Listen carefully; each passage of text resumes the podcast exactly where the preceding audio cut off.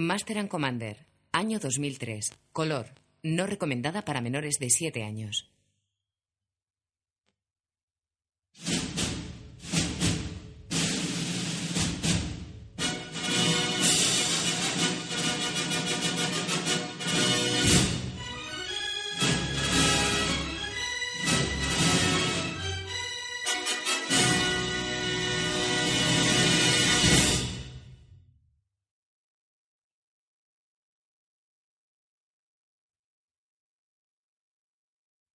Miramax Films.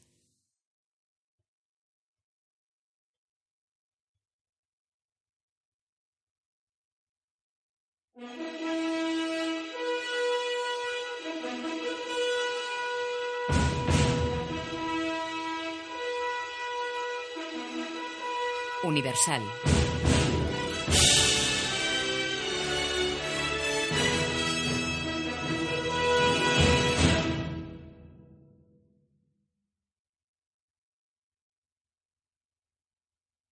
Abril, 1805.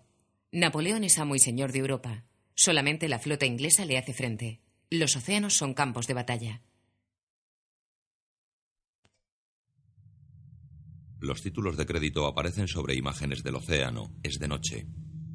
20th Century Fox.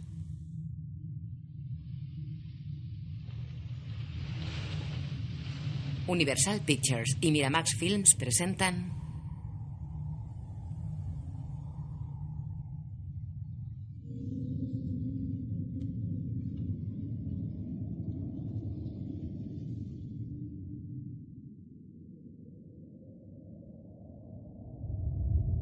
Master and Commander, al otro lado del mundo.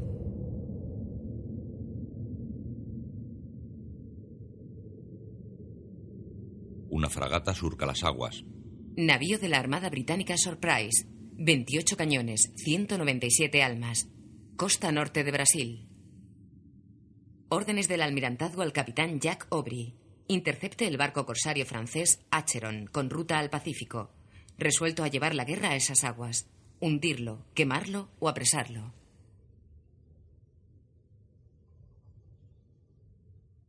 En el interior de la fragata un hombre sube por unas escaleras de madera iluminándose con un farol.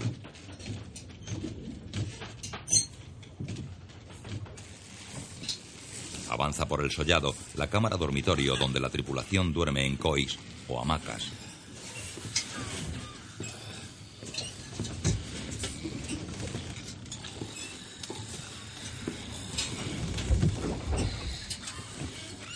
Sube hasta llegar a otra cámara donde hay ganado encerrado en pequeños corrales.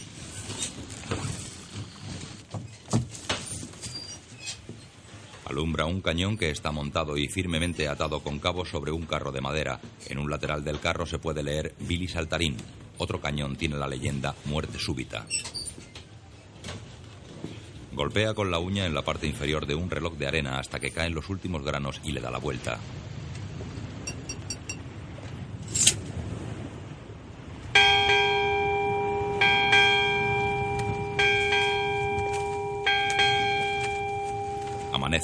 Un grupo de marineros baja de la arboladura por medio de escalas de cáñamo que hay entre los aparejos. Otro grupo sube para hacer el relevo.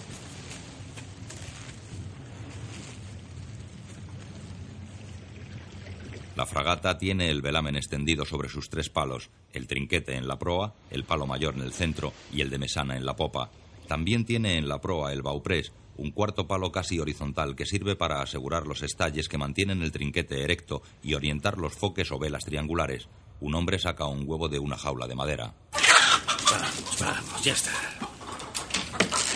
Eso, tranquilas. Un marinero maneja el timón. Un cadete de marina duerme sobre cubierta.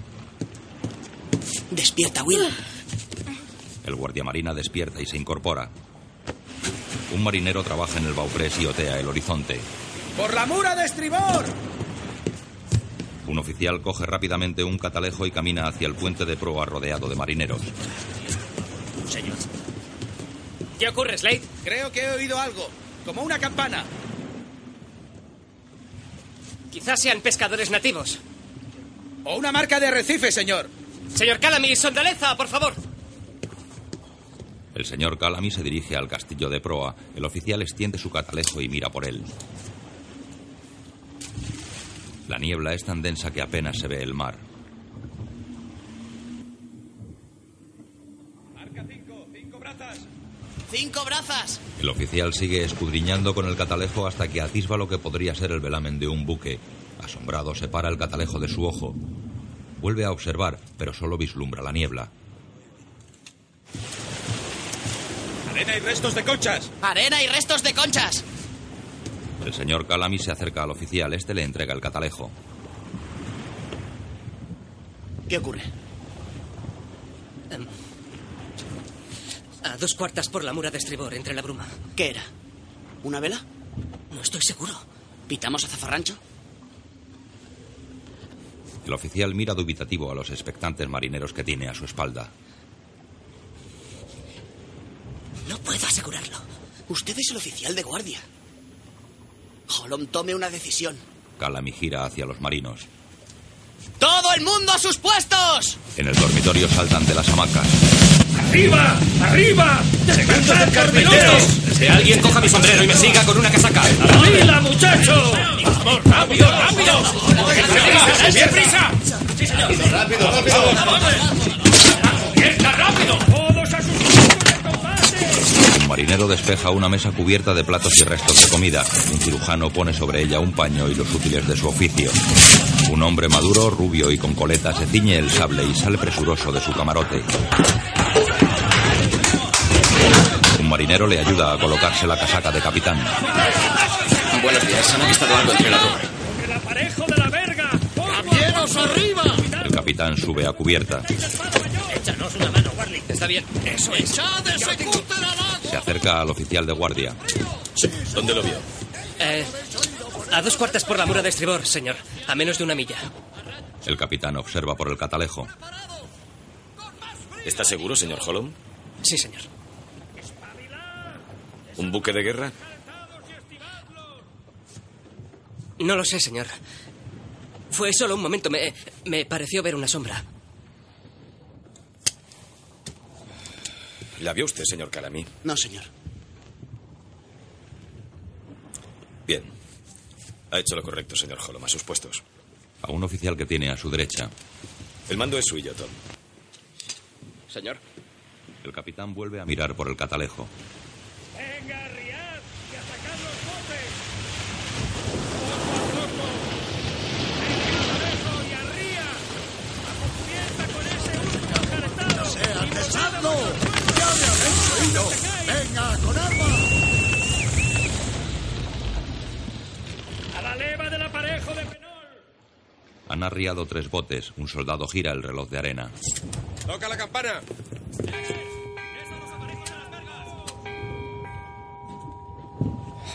El capitán da la vuelta y se retira. Se para y vuelve sobre sus pasos para escrutar otra vez el mar con su catalejo.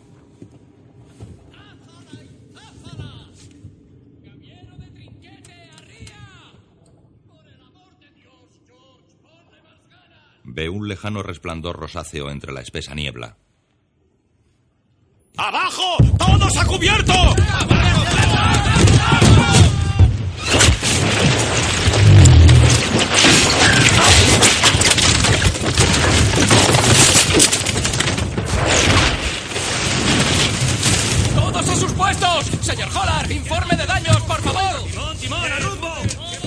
Ya se puede divisar más claramente el barco que ha soltado la andanada contra la Surprise. De 18 libras. Por lo menos. Tendremos que acercarnos más para arañarla. Prepare la batería de estribor. Sí, señor. Allen, timón a la orza. A la orza, señor. Al costado, a tiro de pistola. La fragata vira a estribor. Tiradores a las cofas, señor Howard. Sí, señor. Sargento, lleve a su sección a la cofa de mayor. En el alcázar erguido, como todos. Sí, señor. Señor Boyle, hice el pabellón. Sí, señor. Para el cuaderno de bitácora, señor Watt. Señor. Entablamos combate con el enemigo a las tres horas. Sí, señor. Un marinero muestra a Boyle sus puños donde se lee Hazlo rápido. Directos hacia ellos, señor Mowet. Directo, señor. ¡Bill! ¡Cabos del cañón! ¡Corregid! ¡Deja las malditas espadas! ¡Lleva la plaza del capitán abajo! ¡Aún no está a tiro! ¡Esperad a que esté lo bastante cerca! Cierre sobre la medianía. Por la medianía, señor. ¡Por Dios, que no se caiga nada!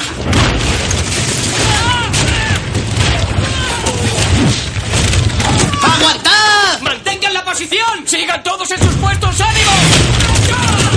¡Aguantad, muchachos! ¡Tranquilos, muchachos! ¡Se la devolveremos! ¡Señor Pullings! ¡Señor! ¡Davis, Demi, lleven al señor Pullings al sollado! ¡Sí, señor! ¡Señor Blakeney, informe al capitán! Bien.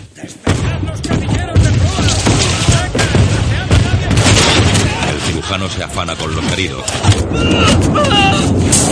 ¡Echad más arena! ¡Enlarzada! ¡Fuego!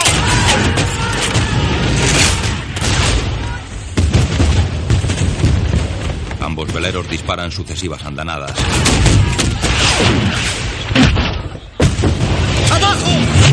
El timón y el trinquete de la Surprise han sido destrozados. Un marinero cuelga inerte de un cabo. El guardia marina Blakeney, casi un niño, mira con espanto su brazo herido. ¡El aparejo de la caña del timón! ¡Vosotros, reunid a los heridos! Que sigan escupiendo, señor Calani. ¡Sí, señor! ¡Recargadse por ello! Se ha abierto una vía de agua en el casco. El capitán trata de subir a la cubierta principal pero es herido en el cuello. Parece que va a perder el sentido pero se recompone y con un gesto de furia consigue subir.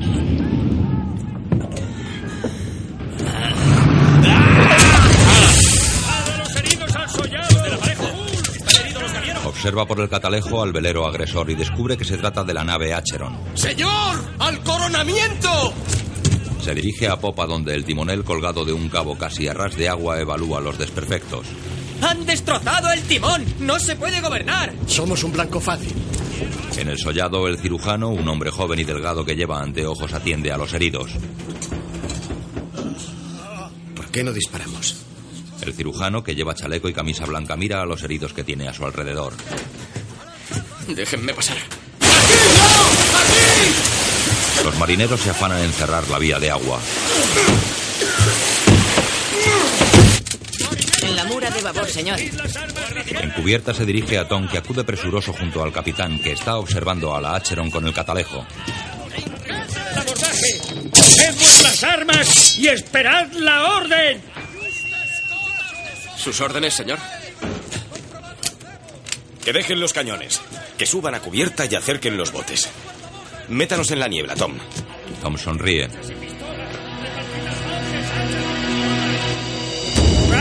Los botes remolcan hacia la niebla a la fragata que es seguida por la Acheron. ¡Bogad todos a la vez! ¡Id hacia el banco de niebla! ¡En batería, en batería! ¡Cañoneros, en batería!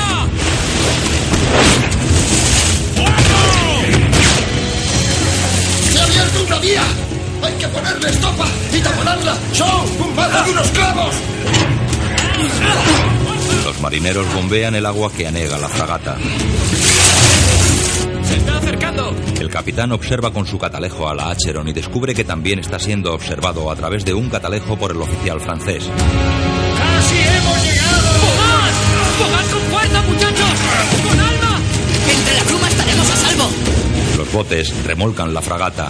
Desde el puente de popa disparan contra la Acheron. ¡Fuego! ¡Por Dios del afortunado! ¡Alto el fuego, muchachos! ¡Lo logramos! ¡Silencio de proa a popa! El velero francés sigue lanzando andanadas, pero la Surprise ya no es visible.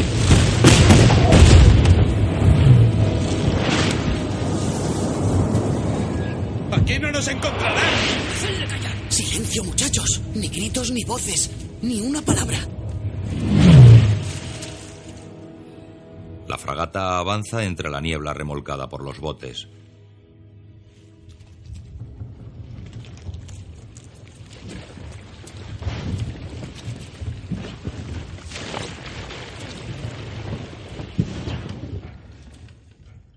Por la noche los botes siguen bogando. Meted los remos. Buen trabajo. En la bodega siguen achicando agua.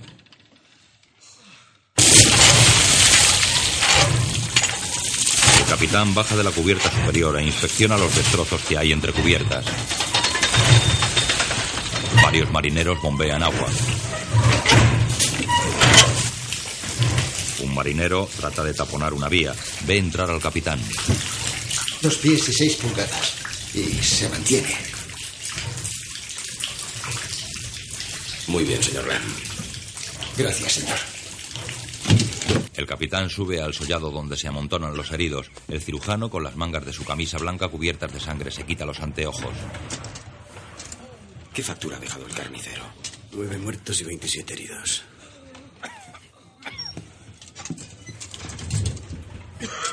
El cirujano camina entre los heridos seguido del capitán. Joe Place. Una grave fractura con hundimiento del cráneo. No creo que supere esta noche. Lord Blakeney. Se dirige al joven guardia marina que fue herido en el brazo. Solo un brazo roto, señor. Tranquilo, está en buenas manos. El cirujano y el capitán se retiran siguiendo la inspección. Haré lo que pueda. Sé que eras amigo de su padre. Sé que su padre lo habría comprendido. Su madre, sin embargo. Deja que eche un vistazo a esa frente. ¿Qué? Se toca la frente y se sienta en una escalera. El cirujano le atiende. Es muy bueno. Apareció de la nada. Con la primera andanada barrió nuestra popa y nos dejó sin timón. Su artillería impresiona. La bruma nos salvó. Hemos tenido suerte. Él contaba con el barlovento y nosotros con los dioses. Le extrae una astilla del cuello. No sé exactamente a qué te refieres. Solo sé que él se desenvolvía muy bien. Siete semanas navegando y aparece entre la oscuridad en nuestra posición. Hmm. Bueno, los franceses tienen espías en Inglaterra, igual que nosotros en Francia. Lo sé. Pero si él hubiera sabido que le buscábamos, podría habernos evitado. Tal vez nos buscara él a nosotros. El cirujano se retira. El capitán consulta un mapa en la cámara de oficiales.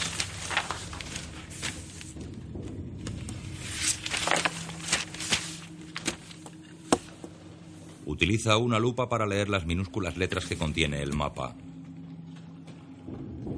La lupa amplía el nombre de dos emplazamientos geográficos, Hayden Reef y Dangerous Road. ¿Fragata? Si eso era una fragata, yo soy el Papa de Roma. Un combate desigual no fue una deshonra en absoluto. Era más bien un navío de línea, de dos puentes. Me preocupa la naturaleza de su casco. No pudimos perforarlo. Fuego graneado a 200 yardas y no lo hicimos mella. Contaba con el barlovento y su potencia de fuego era superior. ¿Qué es el barlovento? ¿Te lo vuelvo a enseñar, Steven? No, en el mantel no. Tenía el viento a su favor y, por lo tanto, el control del combate. Sus cañones son más largos y puede ofendernos más allá de nuestro alcance. La verdad es que nos derrotaron ampliamente. El capitán se ha levantado y camina por la estancia. Una fragata como esa en el Pacífico podría decantar la guerra a favor de Napoleón. Por comparación, la Surprise es un barco de guerra viejo. Todos le miran. ¿Acaso me equivoco? ¿Me considerarías un soldado viejo, doctor? La Surprise no es vieja. Nadie la consideraría así.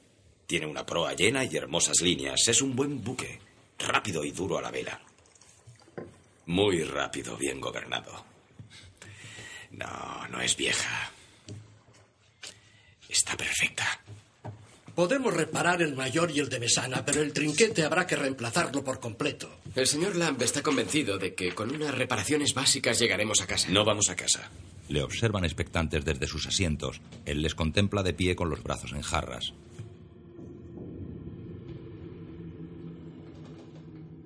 Para repararla necesitamos un puerto y quizá Lachero nos esté buscando. Lo haremos en el mar. Aquí. Hay menos calado. Señala un punto en el mapa. Usted mismo ha dicho que quiere dominar los mares del sur. Así que debemos detenerla. Pero, señor, con todo respeto, es un buque más pesado. No es de nuestra clase. Para cuanto podamos zarpar estará cerca del Cabo de Hornos. Entonces, no hay un minuto que perder. La tripulación se afana en la reparación de la fragata. Todo está en orden, guarnido y aparejado, señor. Blakeney reposa en un koi, la hamaca donde duermen los marineros. Suda copiosamente. Despacio, he dicho despacio. última puntada te atraviesa la nariz? ¿Qué quieres decir? El viejo Joe me dijo que cuando te mueres, te cosen dentro de tu coi y te atraviesan la nariz. Para asegurarse de que no estás dormido.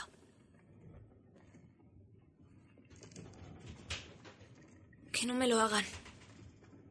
¿Se lo dirás? Calamy asiente. Blakemy cierra los ojos. Alguien desplaza la hamaca donde yace Blakemy, que ahora está dormido.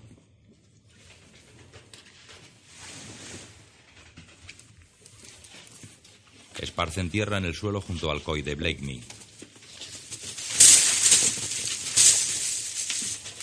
El adolescente abre los ojos. El cirujano le aplica un torniquete en el brazo derecho que presenta un aspecto tumefacto.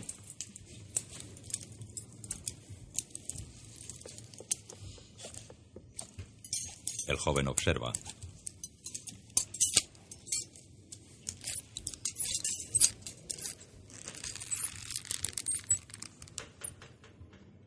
El cirujano coge un bisturí de grandes proporciones. No pasa nada. El laude no le tranquilizará. Calamy coloca en la boca de Blakemy un palo que éste muerde con fuerza.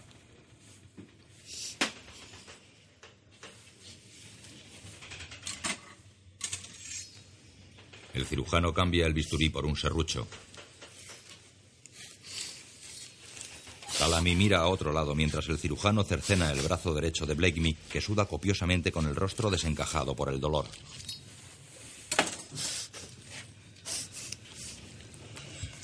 Calamy le retira el palo de la boca. Jamás había visto tanto valor. En el exterior reparan el barco. Se está dando mucho trabajo. Tranquilo, pronto estará reparada. Vamos, quitadle esa capa de cobre. Necesito a más hombres a estribor del castillo de proa. señor Overs? Chadwick. El capitán señala una zona de cubierta. Que. Aquí no basta con repararlo, hay que sustituirlo. Pregunte qué hay en el pañal. Esto bastará para los amantillos y. Señor Calamy, aquí hay algo que puede interesarle. Mire, el capitán grabó esto cuando era guardia marina como usted. Conoce este barco desde que era un niño. Dice que en su tablazón hay tanta sangre suya que el barco podría ser un pariente. Sería Sí, mucho comprendo mejor. su argumento, señor Allen. No cuestiono sus conocimientos en este campo. Sin embargo, no podemos pasar una semana avanzando a paso de tortuga buscando un nuevo mástil. La Cherón estará rumbo a China. El señor Lam hará lo que pueda, que es más de lo que puedo esperar. Señor, La tripulación hace corro observando cómo el cirujano trepana a Joe Place, que sufrió una fractura de cráneo durante el combate.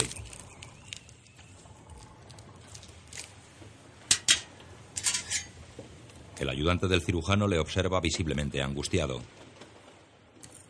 Joe tiene los puños cerrados y en las falanges de sus dedos se puede leer rápido agujero.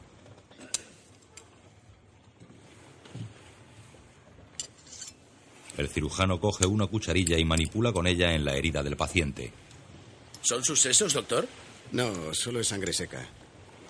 Estos son sus sesos.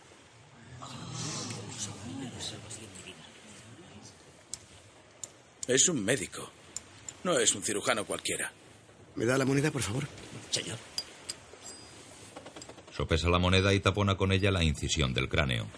En tierra no lo haría por menos de diez guineas. Y entiende de aves y bestias. Llévale un escarabajo y te dirá lo que piensa. Volved al trabajo, holgazanes. Eckhart, toca el pito. ¡A trabajar! Aquí embobados no servís para nada. Se retiran. El oficial que ha dado las órdenes se queda mirando la trepanación. En la enfermería. Aún no ha dicho una palabra. Se refiere a Joe Place, que yace inconsciente. Señor. Lord Blakeney convalece con su brazo cortado. Lord Blakeney. ¿Está mejor? Mucho mejor, gracias. Bien. Bien. El doctor me ha dicho que es aficionado a la lectura. Le entrega un libro. Lo abre. Se titula Las victorias de Lord Nelson. Narra sus principales batallas y tiene unas ilustraciones magníficas. Gracias, señor. ¿Conoció a Lord Nelson, señor? Tuve el honor de servir bajo su mando. En el Nilo, una gran victoria. Puede hallarla aquí. Página 135, si no me equivoco. Sí.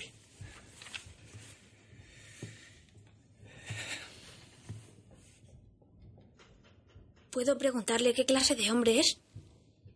El capitán sonríe. Mejor lea el libro. Lo haré, señor. Gracias. Se retira. Blakemy ojea el libro. Observa una ilustración de Lord Nelson manco de su brazo derecho. En la cocina de la fragata.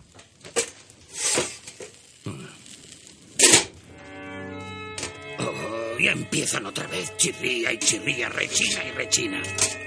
Nunca melodías que podamos bailar, ni aunque estuviéramos como una cuba. En la cámara del capitán, este toca el violín y el cirujano el violonchelo. Ah, ¿Mejor esto? ¿O estás de humor para algo más agresivo? Tres, cuatro, uno, dos.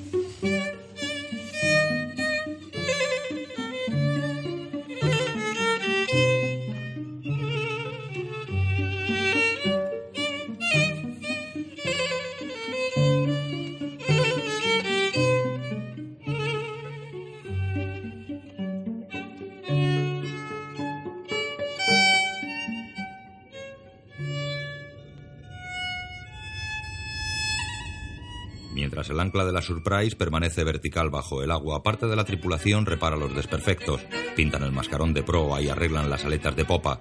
La arboladura del velero vuelve a estar operativa.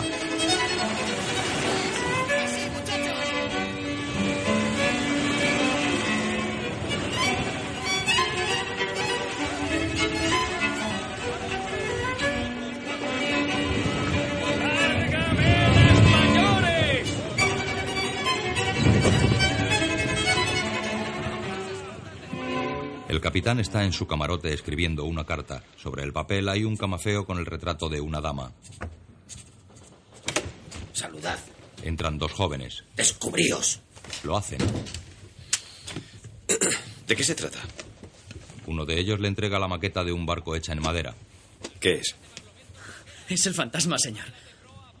Disculpe, así la llaman los hombres. Es la Cherón, señor. Verá, Will vio cómo la construían. Eh, en Boston, señor. Durante la paz. Es de construcción americana. Verá, él fue a casarse allí y el primo de su esposa trabaja en los astilleros. Will lo vio fuera del agua, señor. Señor, yo eh, vi que había algo extraño en el barco. Así que le pregunté a Joe y... Me lo describió y le he construido un modelo. Sí, señor. ¿Y este armazón es fiel? Es exacto, señor. Muchas gracias. A usted, señor. A usted, señor. Kirik. Doble ración de ron para estos hombres. Muchas gracias, Gracias, señor. Lo reservaba para el día del saludo. Beberemos vino. Vino el día del saludo, vaya por Dios. Franca sobre el agua y cortante bajo ella. Le da al casco una mejor entrada hacia la popa. Por eso es tan rápida. Más pesada, pero aún así más rápida. Tom examina la maqueta. Es el futuro. ¿En qué era tan fascinante vivimos? Con ese armazón, el casco tendrá cuánto? ¿Dos pies de grosor? Por eso no hicimos mella. Puede que alcance de 12 a 14 nudos. Ya lo sabemos. Gracias a Warley y al primo de su esposa. Podría cubrir 280 millas al día.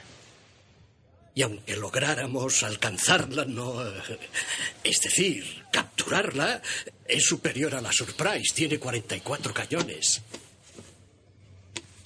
Pero es vulnerable por la popa, como las demás. Le arroja la maqueta que Al encoge en el aire.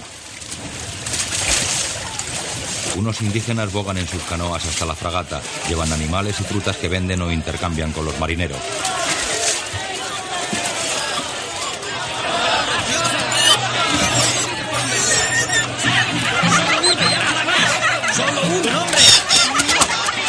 Will lanza besos a las mujeres. ¡Venga! ¡Venga! ¡Todo lo! ¡No os quedéis ahí! ¡Subid esas gallinas aquí! ¡Sí, la fruta también! Un oficial inglés entrega un paquete de cartas a un oficial portugués. Navio de... Es correo muy importante. En el primer... Estaba indo pela costa. estaba indo pela costa o sur. Un buque de guerra francés recaló el día 10 y se dirigió hacia el sur. grande. Obrigado, señor. Consulta un mapa. Estará por aquí. Tres semanas de ventaja. Bien, Tom, no podemos entretenernos. Sí, señor. Señor Hollar, terminemos de una vez nuestros negocios. El capitán se queda mirando a una hermosa mestiza que le contempla desde una canoa resguardándose del sol con una sombrilla. Ella le sonríe y él, tras esbozar una tímida sonrisa, se aleja de la borda.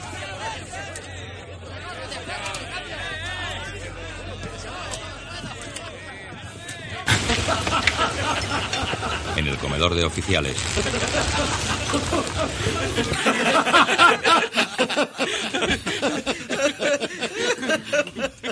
Muy bien. ah, caballeros, por las esposas y las amadas. Por las esposas y las amadas. Porque nunca se conozcan. Señor Howard, señor Howard, la botella está quieta delante de usted. Señor. Disculpe, señor, pero el señor Blakeney ha dicho que sirvió usted con Lord Nelson en el Nilo. Así es. Yo era un joven teniente, algo mayor que usted ahora. Y el señor Pullings. El señor Pullings era un guardia marina llorón que aún añoraba su hogar. ¿Le conoció, señor? ¿Puede decirme cómo es? Tuve el honor de cenar con él dos veces. Y las dos veces habló conmigo. Un gran estratega, un hombre de visión singular. En la batalla siempre decía: Olviden las maniobras, Ah, vayan siempre a ellos. Hay quien diría que no es un gran marino, pero sí un gran líder. Es nuestra única esperanza si Bonaparte se propone invadirnos. Señor, ¿podría deleitarnos con una anécdota? La primera vez que se dirigió a mí. Oh, jamás olvidaré sus palabras. Lo recuerdo como si fuera ayer. Se inclinó sobre la mesa, me miró a los ojos y dijo: Aubrey, ¿le importaría pasarme la sal? Desde entonces intento decirlo exactamente como hacía él. Calami es el único que no ríe. La, la segunda vez. La segunda vez me contó la historia de alguien que le ofreció un capote en una noche fría y lo rechazó. No lo necesitaba. No tenía frío. Su fervor por la patria le confortaba. Sé que parece absurdo, y si fuera otro hombre, se consideraría una estupidez proferida por mero entusiasmo. Pero con Nelson te sentías enardecido. Calami le mira emocionado y esboza una leve sonrisa. ¿No es así, señor Pullings? Desde luego, señor. Vaya, por lo visto él es la excepción a la regla de que el poder corrompe. ¿Por Lord Nelson? Por Lord Nelson. Por Lord Nelson. Todos beben. ¿Ve esos gorgojos, doctor? En un plato con pan. Los veo. ¿Cuál elegiría? Ninguno, no hay diferencia entre ellos. Son la misma especie de curculio. Pero si tuviera que elegir, si se viera obligado a decidir, si no hubiera otra respuesta más Está que- bien. Si me viera obligado, Se pone los anteojos. elegiría el de la derecha. Tiene una ventaja significativa tanto en longitud como en grosor. ¡Ya está! ¡Le pillé! Acabo de hundirle. ¿Acaso no sabe que en la marina siempre hay que elegir el animal menor?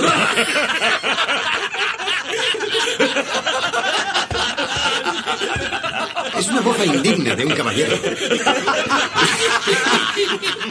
Es lamentable. Por el animal menor. por el animal En la cofa, plataforma colocada en lo alto de un palo, dos marineros hacen guardia. Joe Place es subido en volandas a cubierta por dos compañeros. Joe, el marinero que hizo la maqueta de la Acheron, se sube a una mesa y da palmas mientras baila jaleado por sus compañeros. Algunos oficiales les observan sonrientes.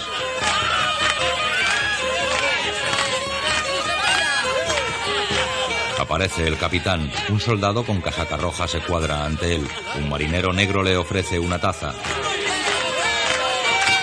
Yahvé me lo quitó. Y Yahvé ha vuelto a dármelo. ¿Lo habéis oído? Ha dicho algo. ¡Doctor! ¿Y si cantamos Ha hablado, Spanish doctor. Ladies? Buen trabajo, Steven. Así se hace, primo show. Spanish ladies, farewell and adieu. Two ladies seas of Spain, for received orders to sail for old England. We hope in a short time to see you again. Los marineros se han quedado muy serios. Qué voz tan maravillosa posee el señor Holland. Así es. Will comienza a cantar. Come all you bold young thoughtless men, a warning take by me, and never leave your happy homes to sail the raging sea. La Surprise es observada a través de un catalejo.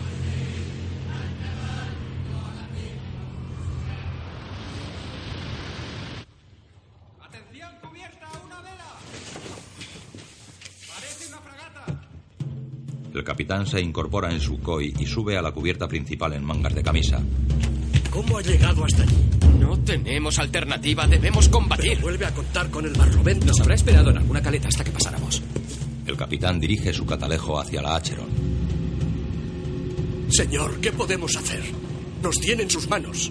Poner pies en polvorosa. Eso no va a ser fácil. Usaremos nuestros pañuelos si es necesario. Debemos sobrevivir y lo haremos. Señor Allen, caballeros. Sí, señor. ¡Gente!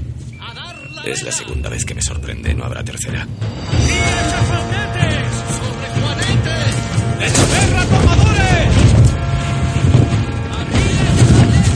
La tripulación despliega todas las velas de la Surprise. ¡Velas doradas y rastreras! ¡Vamos, deja tus!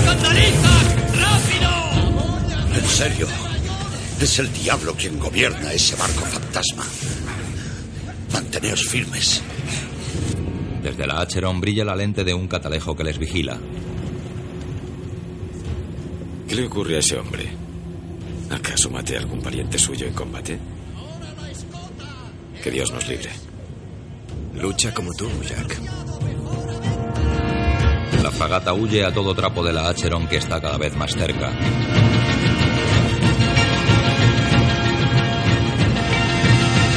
Grupo de jovencísimos guardamarinas mira al cielo a través de sus sextantes. El capitán se encuentra detrás de ellos.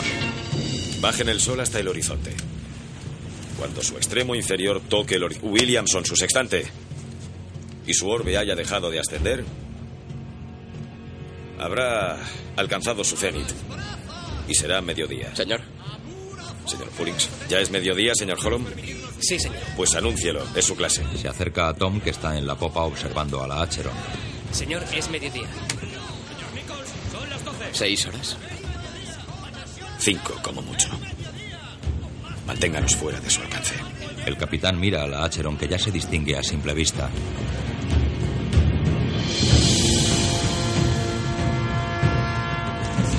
En cubierta construyen una estructura de madera en la que hay un mástil con una vela recogida en su verga. Ya lo hemos hecho más alto, señor, debido a este viento. Disculpe, señor, ¿qué están construyendo? Su primer mando. Es de noche, la Acheron abre fuego contra la Surprise. Los marineros se afanan en botar el señuelo que han construido. ¡Cargad el peso en los aparejos de la verga! ¡Atacadla, muchachos, atacadla! ¡Venga, echadla al agua! El capitán ayuda a Calamy a ponerse un cabo alrededor de la cintura. No quiero perderle. Sí, señor. Calamy, atado al cabo que le liga a la fragata, baja de la misma por babor y embarca en el señuelo.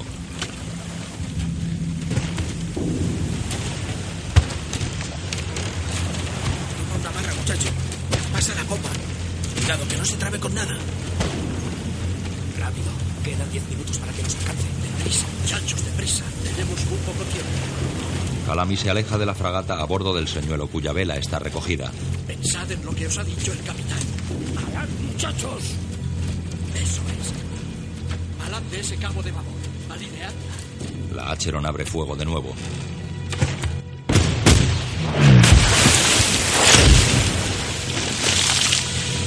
Los proyectiles caen muy cerca de Calamy que se encarama al mástil del señuelo. Ahora. Apagan las luces de la fragata. Calamy destapa un farol oculto por una lona en lo alto del mástil. Kirik, escucha. Apaga esa luz.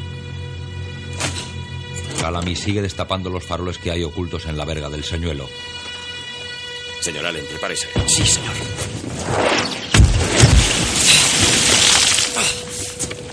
Mientras la Acheron dispara sus cañones, Calamy despliega la vela del señuelo y desciende por su aparejo.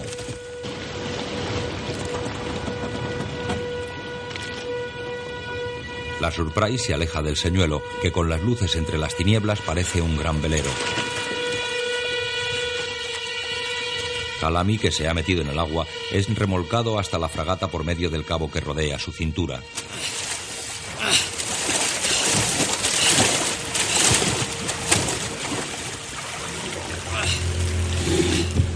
¡Qué suerte!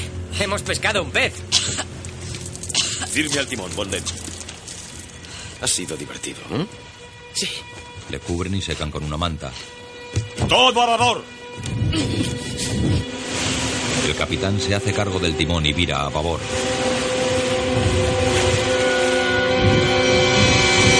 Sigue maniobrando con el timón hasta que una brújula marca el este. En lontananza, la Acheron lanza sus andanadas contra el señuelo. El capitán la vigila con su catalejo.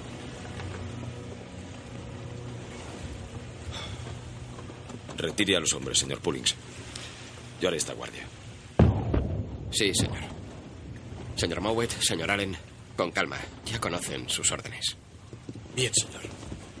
Los oficiales se retiran. En el comedor, Es un fantasma, no hay duda. Ha vuelto a aparecer detrás de nosotros, saliendo de la nada y justo detrás. Como la primera vez entre la bruma. Nuestros disparos rebotaban en su casco. Al capitán no le llaman el afortunado porque sí. Sea un fantasma o no, un corsario sí que es. Y acabará con él. La fortuna no bastará contra el fantasma. Es como un pirata. No, no son piratas, Lofty. No, señor. Si lo fueran, les ahorcaríamos cuando les diéramos caza. Los corsarios reciben un papel de los franceses para que den caza a todo barco con nuestra bandera. Y suelen atacar a ricos mercantes. Eh, pero pensad en nuestra parte del botín. Estará cargado de oro, de ámbar gris y con todas las gemas de Arabia. Eso está muy bien, Nagel, pero habrá que volver vivo para gastarlo. Ningún muerto me ha invitado a un trago. Y yo no conozco a ningún vivo al que hayas invitado tú. encubierta. Aquí sentado toda la noche pudiendo morir de frío. Y ya no queda más café. Gracias, Kilik. El capitán bebe de su taza. Bonden. Basta de ir al este. Rumbo sur-sudoeste. Sí, señor. Sur-sudoeste. Es de día, la fragata avanza a todo trapo. ¡Vela a la vista! Lo ha conseguido. ¡A dos cuartas por la mura de estribor! ¡Tres hurras por Jack el afortunado!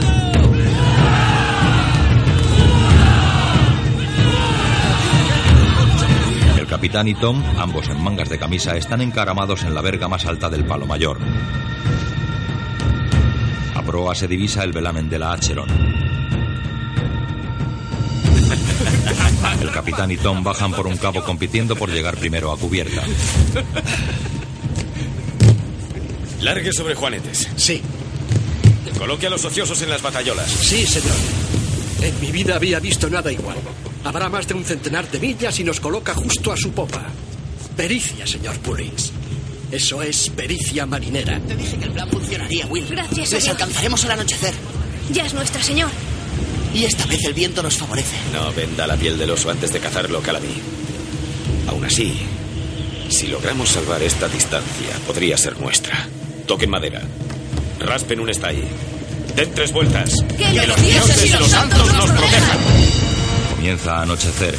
Hay fuerte marejada. El agua azota el velamen de la Surprise. El capitán da una palmada en la espalda de Tom y ríe satisfecho.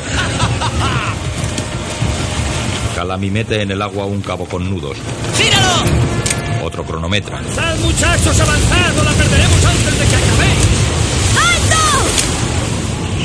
¡Doce nudos, señor! ¡Doce nudos! Está bien, pero quiero más. Los hombres libres a la batallola de Barlovento. ¡Señor Hola! ¡Sí, señor! ¡Despierte a quien no esté de guardia! ¡Gente a la batallola de estribor! ¡Línea las escotas de Gavia! El capitán observa con su catalejo a la Acheron que se escora por efecto del temporal.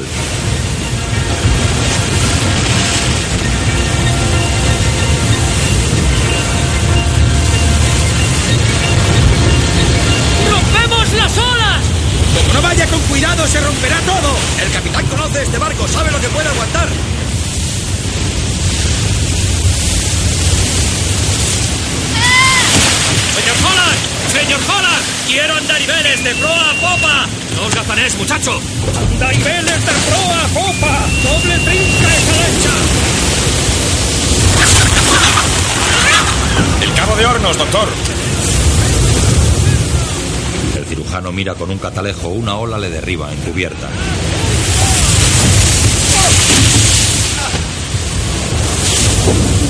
La tripulación bombea el agua que comienza a negar la fragata. Cierre la maldita puerta. El grog ya está bastante aguado. Sí, muchas gracias, Davis. ¿El capitán podrá seguirle cuando doble el cabo de hornos? Vamos demasiado velame. Sí, le seguiría hasta las puertas del mismo infierno. Es el barco del diablo. Nos guía hacia una trampa. Intenta huir hacia el cabo de hornos. No respondo a este palo. No si le seguimos. Gracias, señor Lam. Lo incluiré en el cuaderno de bitácora.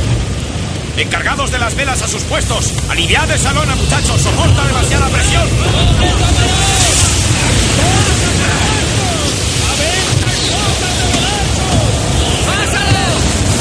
Una docena de hombres suben al palo y anillan la vela alrededor de la verga.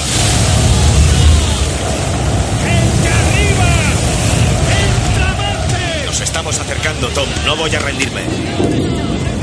Más aliento, Barret. Pon rumbo sudoeste-oeste. Sudoeste-oeste, señor. Señor Canaby. Los ociosos y los del Congrés bajo cubierta. Un marinero ha cubierto los hombros del capitán con un capote. ¡Y el cabo de hornos, grifo a las! ¡Rápido!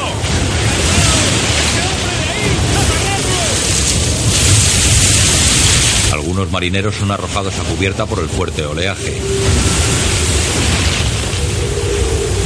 La tripulación se agarra a los aparejos para no caer al mar.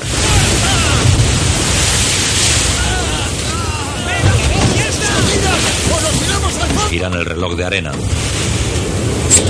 En el sollado, un joven oficial vomita.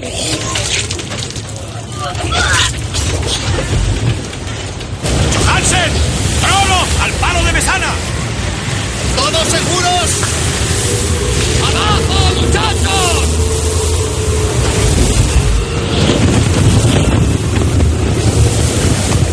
¡Señor ¡Todo! ¡Ayude a Wardy en el perico! ¡Necesitaré más hombres! ¡Sí, vaya! Will Worley trata de anillar una vela en la verga. Holland sube por una escala en su ayuda. ¡Señor Holland, señor! ¡Por favor, ayúdame! Holland se detiene un instante y continúa subiendo. ¡Roger! ¡Ellers! ¡Con el señor Allen! ¡Id arriba, vamos! ¡Ese está suelto! Vuelve a detenerse y se abraza al palo con temor. ¡Ayuda! Will a duras penas consigue aferrarse a la verga. Está a punto de caer. El palo se quiebra cayendo al agua con Will.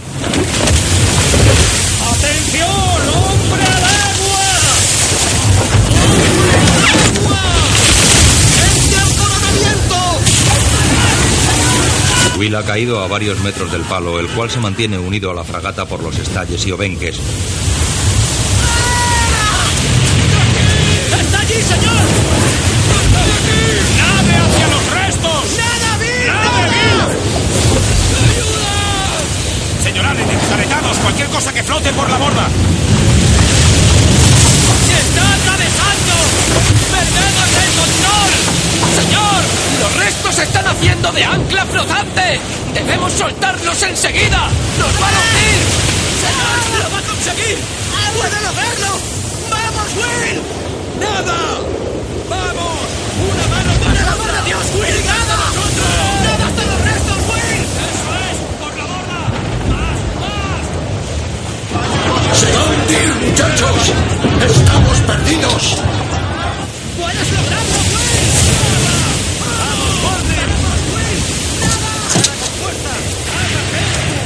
Allen trae tres hachas. Él, el capitán y Joe se miran con tristeza y comienzan a cortar los cabos que unen el palo a la fragata.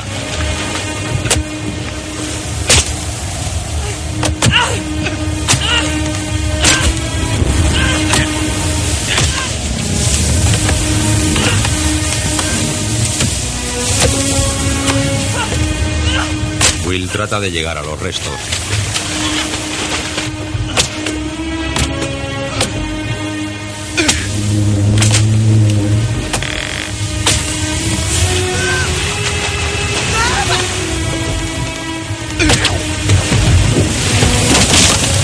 Terminan de cortar todos los cabos liberando a la fragata del lastre que amenazaba con hacerla zozobrar.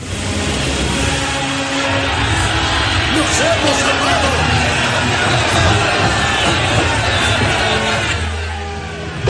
La tripulación que está en el sollado manifiesta su júbilo y sobre cubierta el capitán, Allen y Joe miran compungidos hacia Will que desaparece entre las encrespadas olas.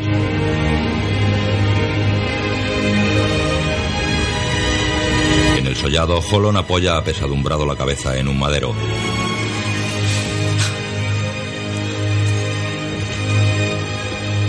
Ofrecen una jarra a Joe que está sentado junto a un farol. Holon le mira compungido. Aquí tienes, Joe. Joe bebe un trago. Está llorando. Holon le observa conteniendo el llanto. Se limpia la nariz con un paño.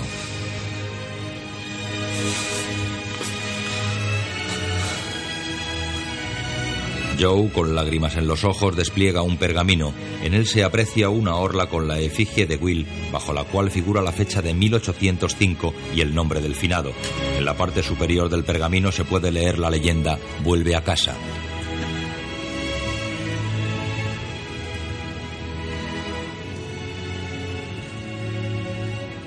Introduce el pergamino en una caja de madera y la cierra. Al cerrarla se aprecia escrito en su tapa W. Worley. En la cocina, Killy y su ayudante negro preparan la cena. Ha vuelto a actuar. ¿De quién hablas? De Jonas. ¿Quién es ese? Los relámpagos iluminan la cabina del capitán donde se encuentran este y el cirujano. Ambos están sentados y se muestran abatidos. Las muertes en combate son más fáciles de soportar. En mi caso, si muere alguien mientras opero o por alguna infección posterior, debo recordarme que fue el enemigo quien los mató, no yo. Ese joven ha sido una baja de guerra. Y tú mismo dijiste que hay que elegir el mal menor. El animal. El capitán bebe un sorbo de vino. Afectará a la tripulación. Warley era popular. ¿Te han comentado algo al respecto, Steven?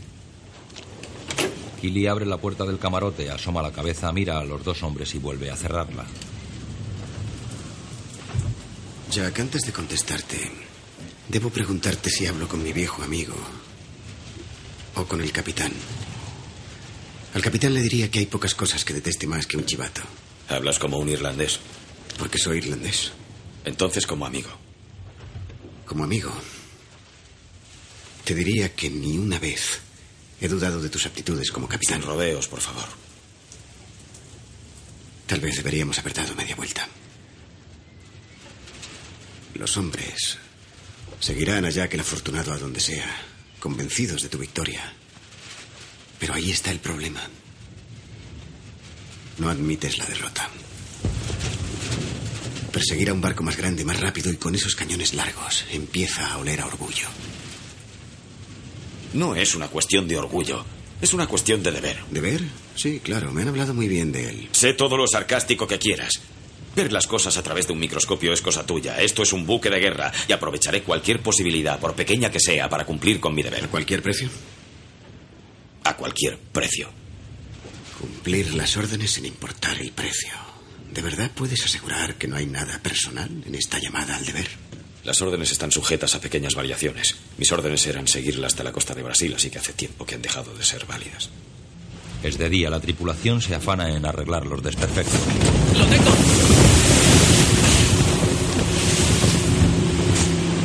¡El viento está rolando! ¡Señor! ¡No podemos seguir manteniendo este rumbo al oeste! Si no podemos atravesar este maldito viento, podremos rodearlo. Rumbo sur. ¿Cuánto hacia el sur? Lo que sea necesario, señor Pullins. Sí, señor. ¡Con brío! Por favor, rumbo sur, señor Bonden. ¡Rumbo sur, señor! ¡Alad! ¡Así! Hay nieve sobre cubierta y en los aparejos. Los marineros juegan lanzándose bolas de nieve.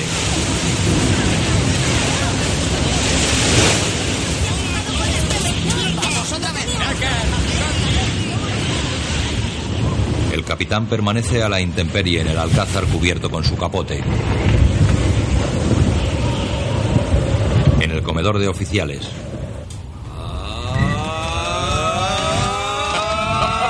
¡Ya está! ¡Sí, señor! Yo no.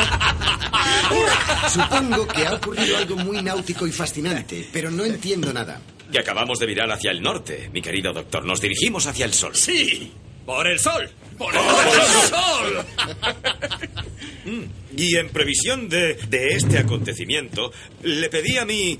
em, a, a Kilik que em, em, preparase algo especial. Eh, eh, Kilik, Ki- Ki- Ki- Ya ve que ¿Qué respondo rápido. Killy trae una fuente. Caballeros, les presento nuestro destino. ¿Qué es eso? La fuente contiene un pastel de gelatina con la forma de las islas. Son las Islas Galápagos. Las Islas Galápagos. ¡Sí! Nuestros balleneros están aquí.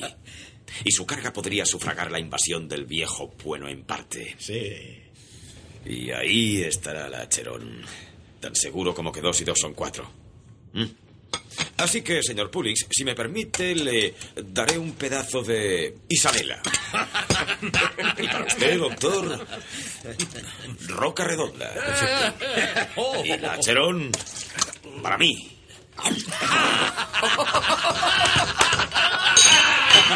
Tiene la mirada completamente perdida. At home again. Let the waters roll, Jack.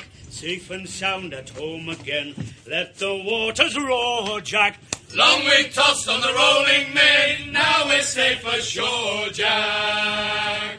Don't forget your old shipmates. Rally, rally, rally, rally, oh. We have worked the self same gun, quarter deck division. Sponger I and loader you through the whole commission. Long we tossed on the rolling main, now we're safe ashore, Jack. Don't forget your old shipmates. Rally, rally, rally, rally, rally,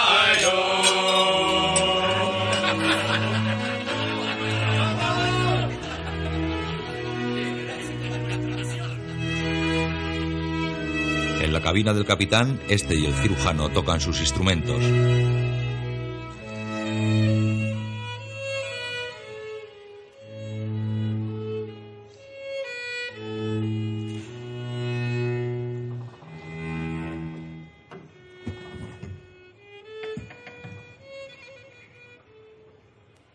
El cirujano coge un mapa y lo observa.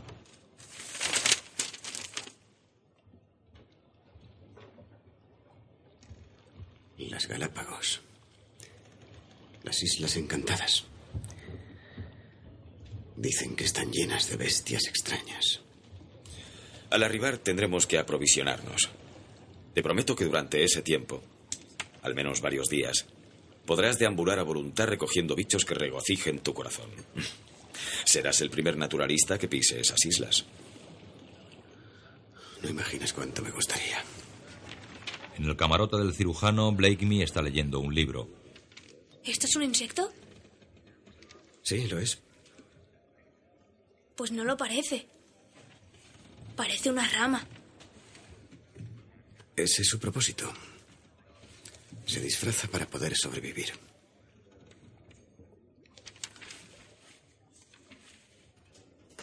¿Ve esta araña? Se disfraza de hormiga. Y aquí hay un insecto que adopta la forma de una espina para salvarse de los pájaros. ¿Dios les hizo cambiar? Si Dios les hace cambiar, sí, claro. Pero también cambian solos. Menudo dilema, ¿verdad? Es de día. Señor, hemos avistado los Galápagos. Ahora voy.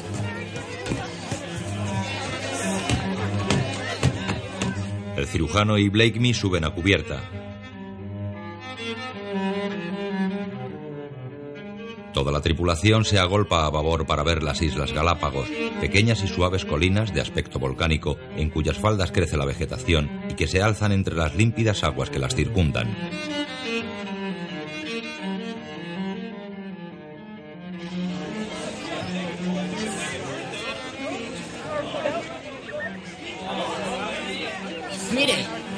Detrás de la roca. Sí, lo veo. Muy raro, ¿verdad? Será algún tipo de gaviota. Ahí hay un bicho horroroso. Repugnante. Tiene verrugas por todo el cuerpo. Bah. Son verdaderamente feos. No veo ninguna mujer. Solo patos y lagartos. ¿Qué? ¿No hay mujeres? No es natural. Es extraordinario. ¿El qué, señor? Déjame verlo. Esas aves son una especie de cormorán, pero no son voladoras. Sus alas están poco desarrolladas. Por Dios, creo que esto es algo nuevo para la ciencia. Los dragones no parecen preocuparlas. No, creo que son algún tipo de iguanas y por lo tanto son vegetarianas. ¿Cazará alguna? Puede que un par de ellas. Y usted podrá ofrecer una de sus crías al rey. Mire, hay una que se va a nadar. Las iguanas no nadan, son terrestres. Esta sí. Playa hay tortugas. Son buenas de toalla. Pregúntale al viejo Joe. Allí hay una enorme. Por todos los demonios. Dos especies nuevas en tan poco tiempo. Formidable. El cirujano toma notas de todo lo visto. El capitán, ajeno a este entusiasmo, otea las aguas a estribor con su catalejo y ve un barril y restos de madera flotando a la deriva. Sigue oteando hasta que descubre un bote con cuatro hombres desde el que le hacen señales con un trapo atado a un palo.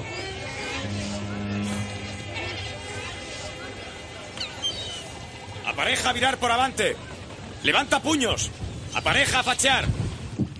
Los hombres del bote embarcan en la fragata ayudados por el capitán y varios marineros. Vamos. Eso es, compañero. Obri. Denos la mano. Capitán del Albatros. Dios le bendiga, capitán. Que les bendiga a todos. Higgins. Cuidado, amigo. Señor Calamy, comida y agua para estos hombres. Sí, señor. Señor Howard, retire el estado de alerta. ¡Vamos! ¡Descansen armas! Volvíamos a por cabo hará menos de una semana. Estaba oculto en la ensenada y quemó nuestro desdichado barco. Malditos piratas. La tripulación prisionera, el capitán muerto. Era un barco negro de tres palos. No había escapatoria. Se quedaron 12.000 libras en aceite, todo cuanto había. Llevábamos fuera dos años. ¿Qué rumbo? Sur cuarta al sudoeste, siguiendo al resto de la flota. Señor Pullings. Señor. Incluya sus nombres en el rol del barco. Señor Allen, ponga rumbo oeste-sudoeste. ¡Atención a dar la Señor, vela! no deberíamos cargar provisiones. Esas tortugas serían muy sabrosas y necesitamos... Señor Mowat, no hay un minuto que perder. Sí, señor. El cirujano, que ya se había preparado para bajar a tierra, entrega con ira un paquete a un ayudante que va cargado con varias jaulas. Entra en la cámara del capitán.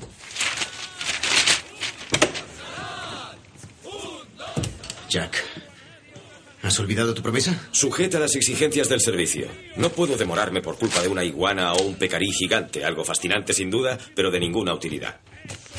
Existe, creo, una oportunidad de satisfacernos a ambos. Tengo entendido que es una isla alargada.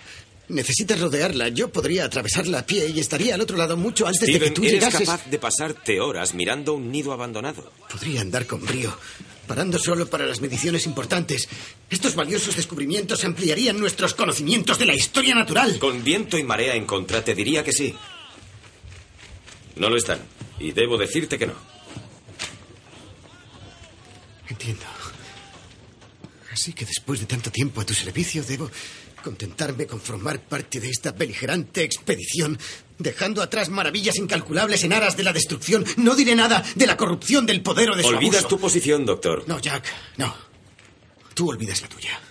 Según mi opinión, una promesa se debe cumplir. Estaba Y condicionada. jamás se me ocurrió pensar Esto es un el día buque de hoy rey, que tú no eras de la misma No tenemos opinión. tiempo para tus condenadas aficiones. Se miran fijamente, el cirujano asiente y se retira cabizbajo.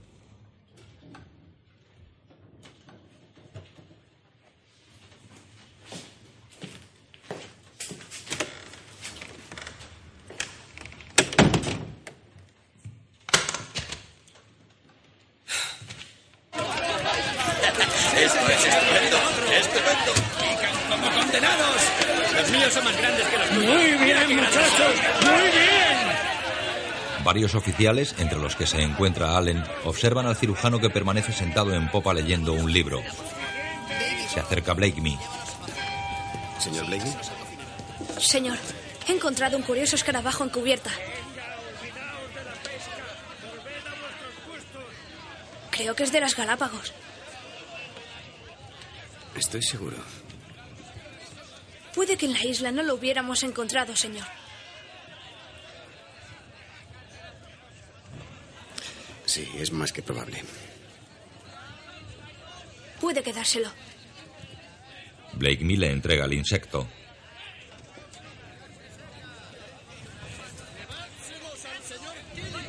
Se retira mientras el cirujano observa el escarabajo que corretea por su mano.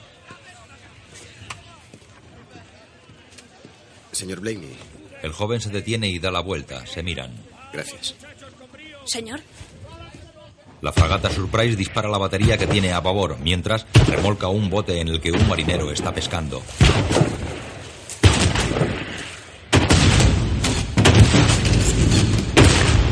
Último cañón disparado, señor. ¡Tiempo! Dos minutos y un segundo, señor. Escuchad, no es suficiente. Tenemos que disparar dos veces más que ellos. ¿Queréis ver una guillotina en Piccadilly? ¡No! ¿Queréis llamar rey a ese andrajoso de Napoleón? ¡No! ¿O que vuestros hijos canten la marsellesa? ¡No! Señor Mowat, señor Pullings, batería de estribor. ¡Vamos, muchachos, ¡Adelante, muchachos, con alma y a buen ritmo! ¡Rápido, muchachos! ¡Eso es! ¡Rápido, vamos! ¡Marcad los blancos! ¡Vamos! ¡Esta vez más rápido! con ahínco!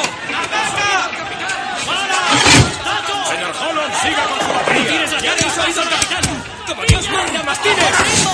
¡Apuntad bajo la línea de meta! ¡Mantén el ritmo! ¡Eso es! ¡Esperad! ¡Alto!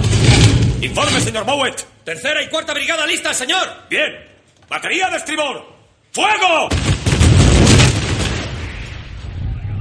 El cirujano está en su camarote diseccionando un pez. Lleva unos tapones en los oídos que le sobresalen varios centímetros. Mira hacia arriba y se quita los tapones. Continúa trabajando.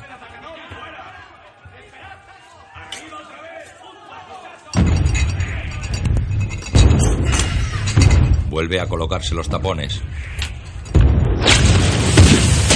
Es de noche.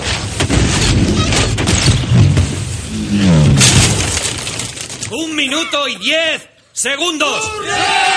Buen trabajo, doble ración de grog para todos.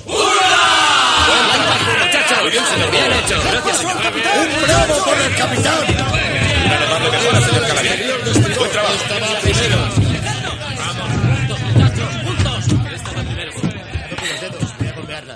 La mesa. No, no, primero Gillick, Gillick, eh. Colocámosla. ¿Qué hay para esta noche? Creta de cedro en escabeche. ¿Eh? Careta de cerdo en escabeche. mi favorito, mi favorito. El cirujano trata de estudiar tumbado en su koi.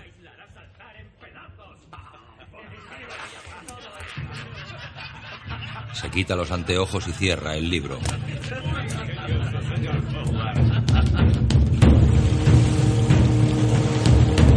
Hace un hermoso día. La fragata surca el mar a toda vela.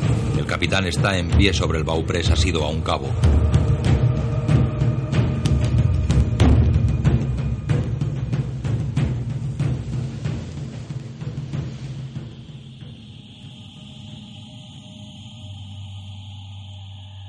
Ahora la fragata, aunque tiene todo el trapo desplegado, está parada. Hay calma chicha.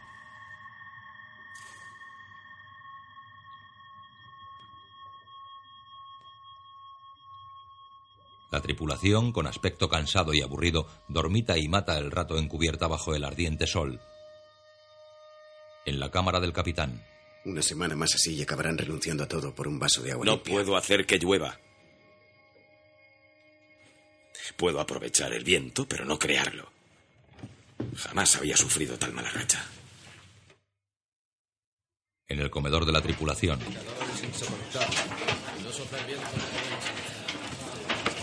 un marinero sirve comida de una fuente en platos de madera.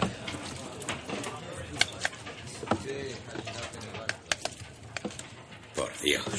Y le preguntaron, ¿por quién nos viene este mal?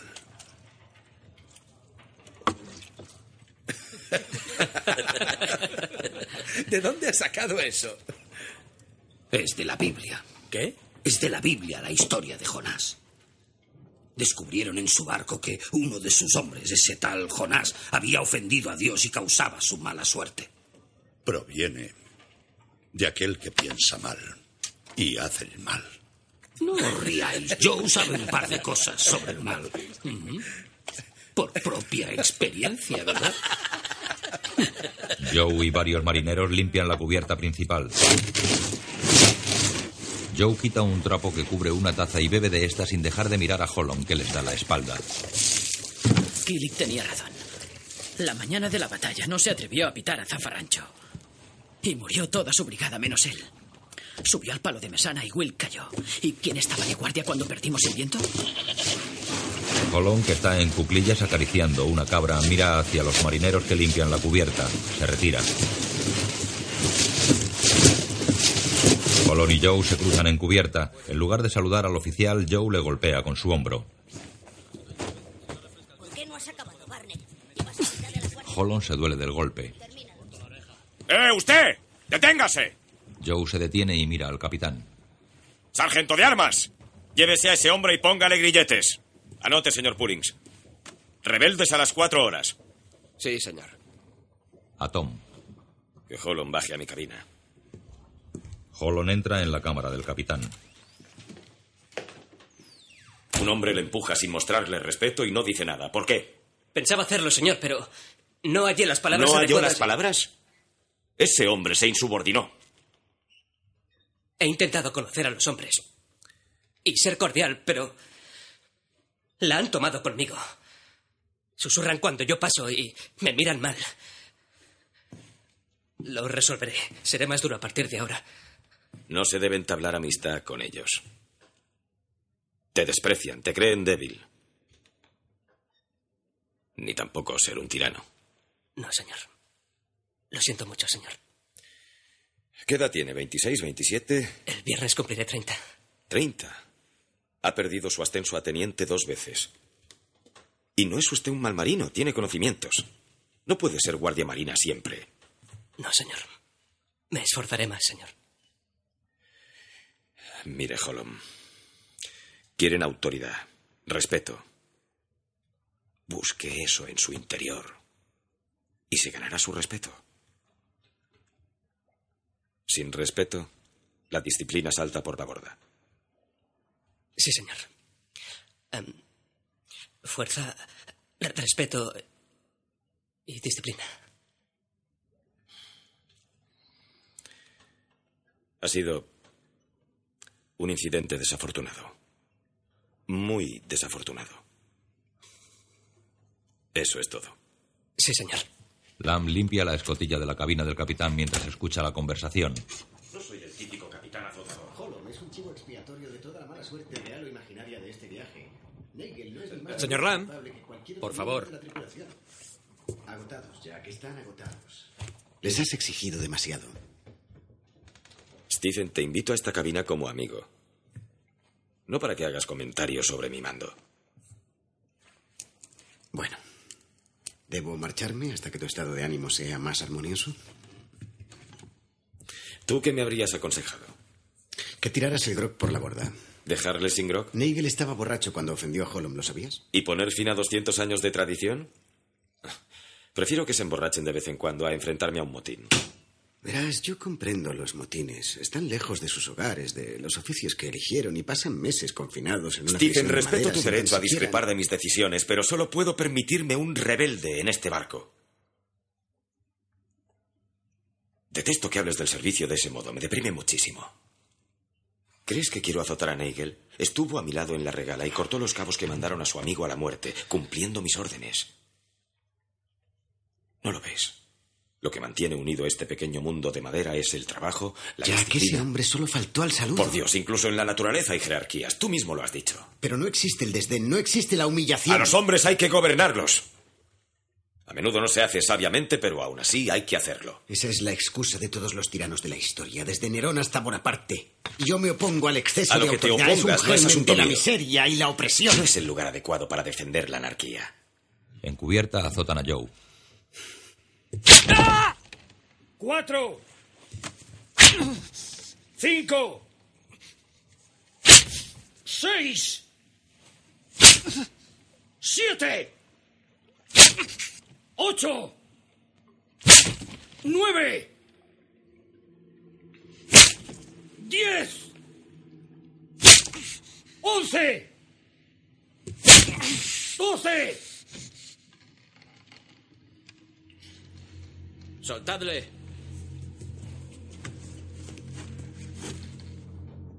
Entre cubiertas, Holland contempla su rostro reflejado en un barreño, introduce las manos en él y se refresca la cara.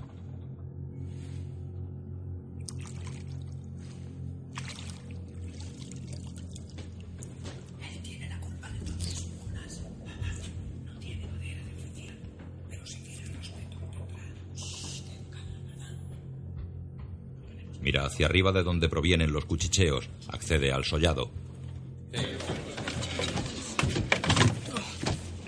Todos le miran. Joe sonriente le saluda marcialmente tocándose la ceja derecha con el nudillo del dedo índice de la mano derecha. El resto de los marineros le saluda con el semblante adusto. Jolón avanza entre ellos. Hay tan poco espacio que se roza con algunos marineros mientras camina. Todos se levantan a su paso, saludándole marcialmente muy serios y casi amenazantes. Algunos le siguen.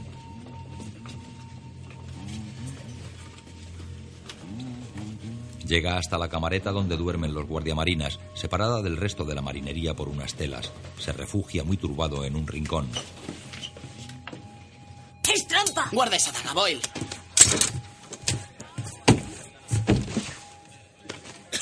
¿No se encuentra bien? No está enfermo, solo intenta eludir el trabajo, ya lo sabes. ¡Cállate! ¡Cállate tú! ¡Déjale en paz! Beba un poco, señor Holmes. El capitán y el cirujano se encuentran en el camarote de este. Señor, el señor Holm. En la enfermería.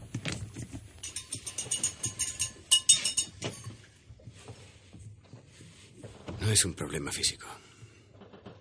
Cree que le han maldecido.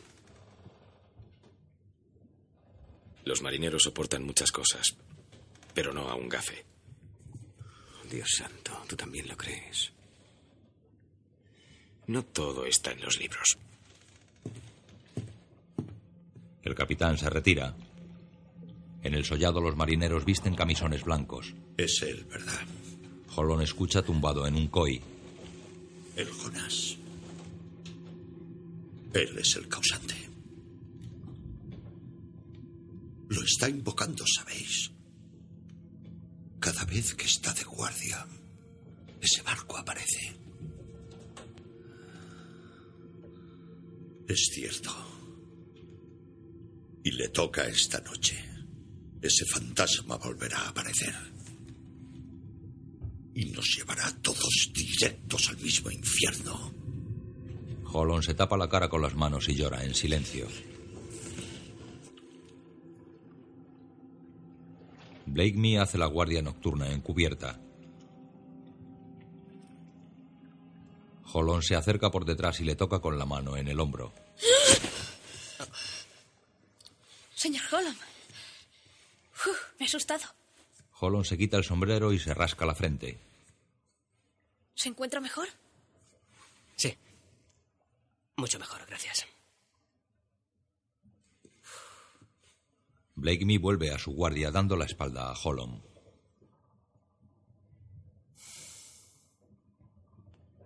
El capitán cree que mañana tendremos viento. Estoy seguro. Holland mira abajo y después al cielo, se agacha y con ambas manos recoge de cubierta una pesada bala de cañón.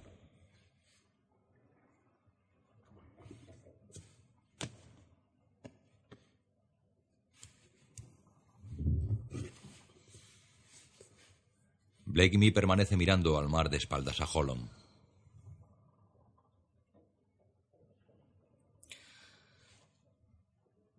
Siempre has sido amable conmigo.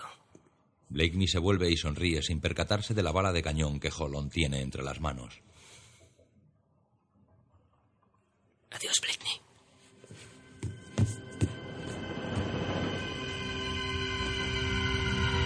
Holland salta por la borda aferrado a la bala de cañón.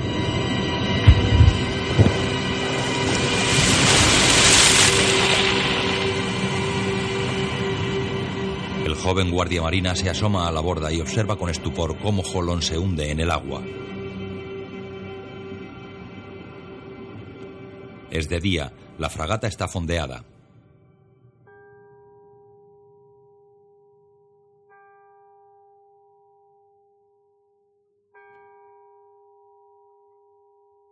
Toda la tripulación se ha congregado en cubierta frente al capitán. Killy le entrega una Biblia abierta.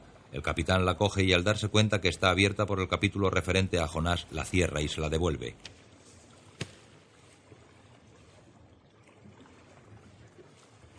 El capitán se quita el sombrero. Marineros y oficiales también se descubren.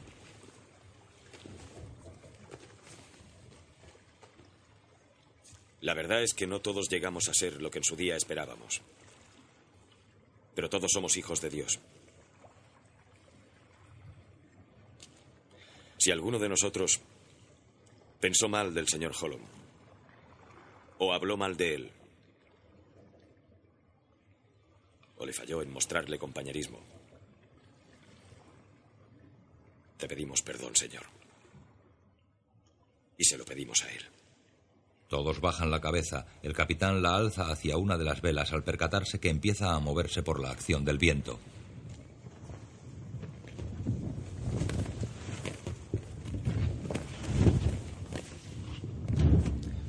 Alabado sea Dios. Señor Mowat. El viento sopla con fuerza, haciendo que la fragata surque las aguas a gran velocidad. Ha comenzado a llover. Todos celebran y disfrutan la llegada de la lluvia.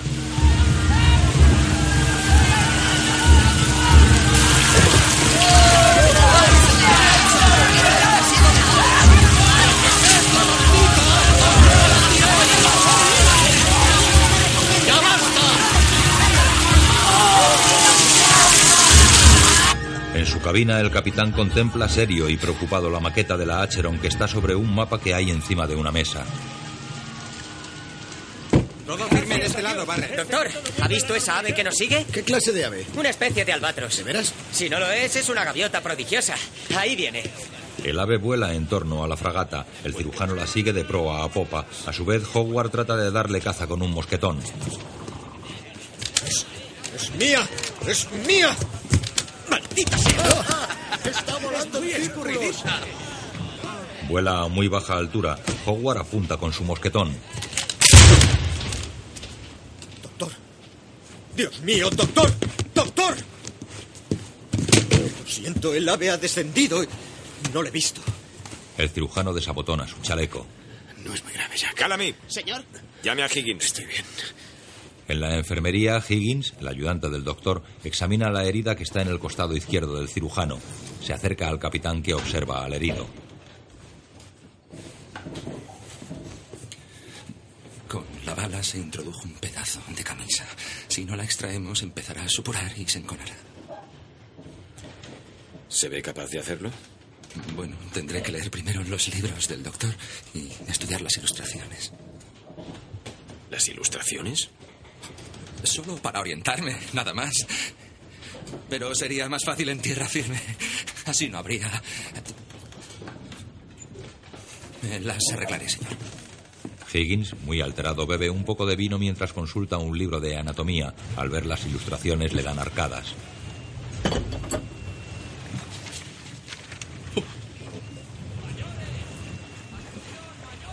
Barrett, el timonel, se acerca al cirujano que está tumbado en su coi muy pálido. Junto a ellos, Higgins sigue estudiando el libro de anatomía. Una vela en el horizonte. Rumbo oeste. No estamos seguros, pero creemos que son ellos. El cirujano le mira con la boca entreabierta. Bien. eh, Adiós, señor. Barrett se retira. Un hombre corpulento enjuga con un paño el sudor de la frente del cirujano. Este cierra los ojos. La fragata Surprise sigue su marcha. A proa se distingue el velamen de un buque.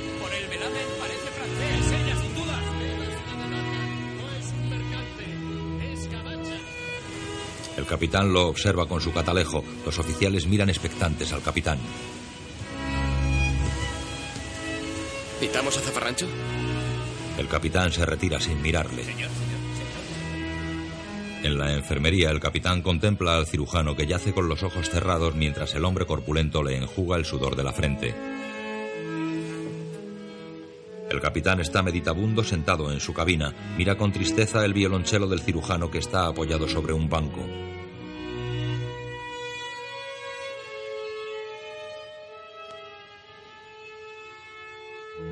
El cirujano, muy pálido, es transportado por tierra firme en una camilla. El capitán y varios marineros le acompañan. El herido abre los ojos y el capitán le sonríe. Dime que no ha sido por mi culpa, Jack. En absoluto. Necesitaba estirar las piernas. Con cuidado. Observa desde la camilla a un grupo de iguanas. Le llevan hacia una tienda de campaña que están terminando de montar.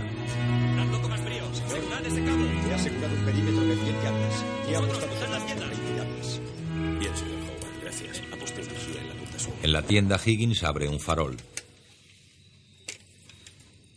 Extiende sobre una mesa el material quirúrgico. ¿Listo, Higgins? Sí, señor. Ambos miran al cirujano. Lo haré con mis propias manos.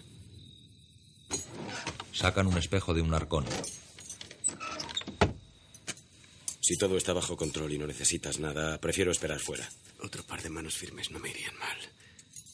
Si tienes, claro está, suficiente aplomo para estas cosas. Mi querido doctor. He visto heridas de todo tipo toda mi vida. Muy bien. Pon la mano sobre mi vientre y presiona cuando yo te lo diga. Higgins, la lanceta, por favor. El hombre corpulento sujeta el espejo frente al cirujano, gira la cabeza para no ver la operación y, sin querer, gira también el espejo. Patín, por favor. Patín, el gigantón, coloca bien el espejo frente a la herida. El cirujano inicia la operación mirando a través del espejo. La sonda, señor Higgins. Limpie.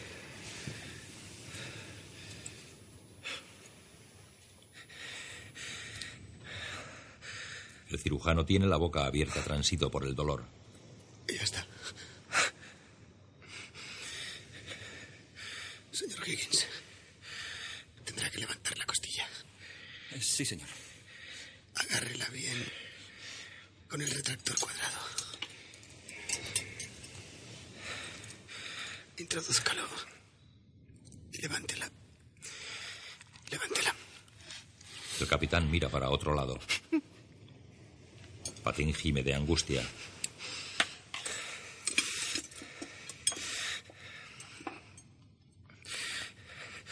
Limpia, Jack. No veo. Lo hace. ¿Estás bien? El capitán asiente. El cirujano tiene las manos manchadas de sangre.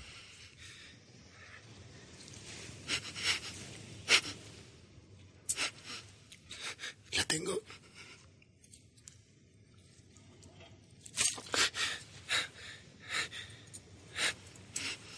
Consigue extraer la bala y un trozo de tela sanguinolento que entrega a Higgins. Aprieta más fuerte. Higgins comprueba que el trozo de tela extraído casa con el agujero que provocó la bala en la camisa del cirujano. ¿Ha salido todo? Sí, señor. Quedará bien remendada. El capitán sale de la tienda donde se congrega un grupo de hombres. Howard, que está en primer término, mira inquieto al capitán que asiente con la cabeza. Howard suspira, sonríe y se retira. Junto a la puerta también está Joe Place. Es de día. El cirujano abre los ojos y ve a través de la entrada de la tienda la fragata que está fondeada cerca de la costa. La tripulación juega en tierra al cricket.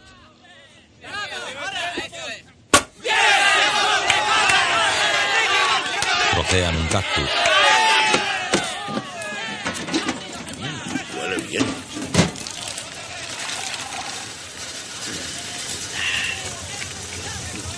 Riquísimo. Se refiere al licor de cactus que ha elaborado en un alambique. Blakemy y Patín entran en la tienda donde convalece el cirujano. ¡Señor! ¡Señor! Padín y yo hemos recogido ejemplares para usted. ¿De veras? Cada escarabajo tiene una muestra de la planta donde estaba. Padín, ese se ha escapado. He tomado notas por si quiere verlas. Le entrega un cuaderno. El cirujano mira a Blakemy con asombro y después ojea el cuaderno.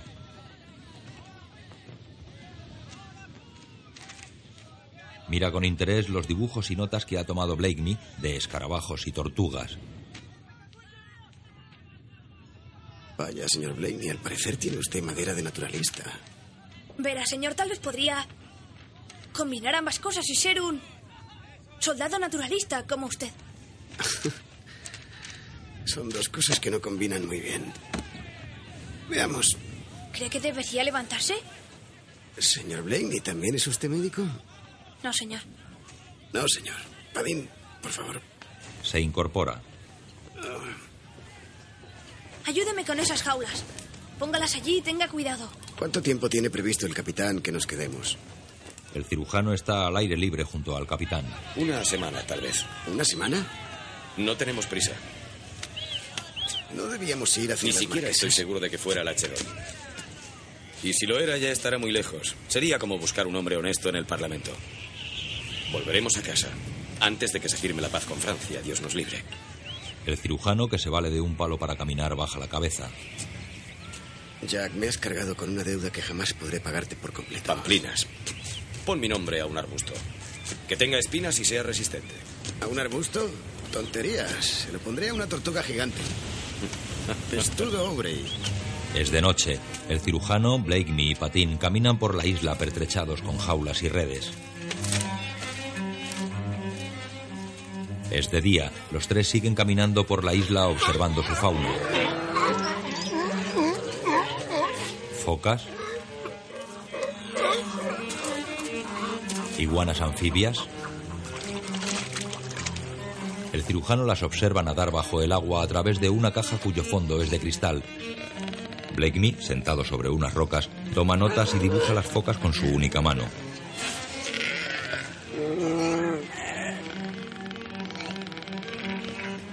Vamos, recojan sus cosas. Debemos irnos.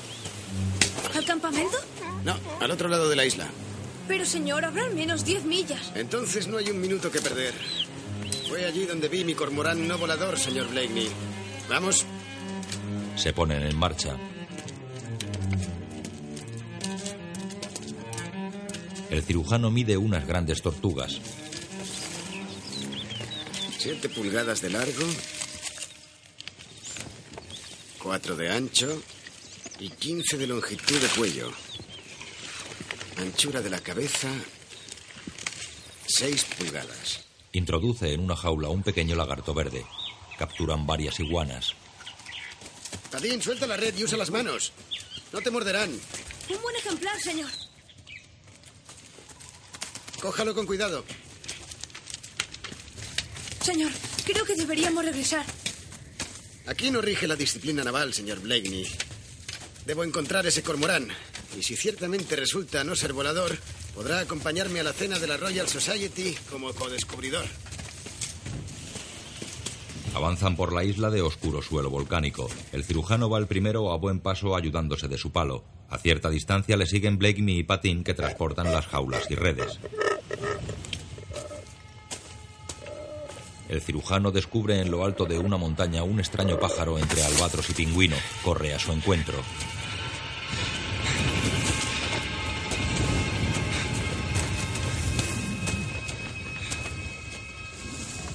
Al llegar a la cima mira por todos lados pero no hay rastro de la extraña ave.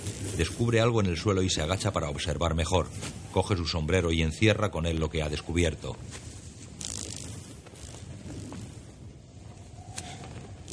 Con mucho cuidado alza ligeramente el sombrero e introduce su mano debajo del mismo. La saca con el puño cerrado y al abrirlo observa con una amplia sonrisa un escarabajo que corretea por su mano. Alza la mano extendida para observarlo mejor y descubre en lontananza a la Acheron.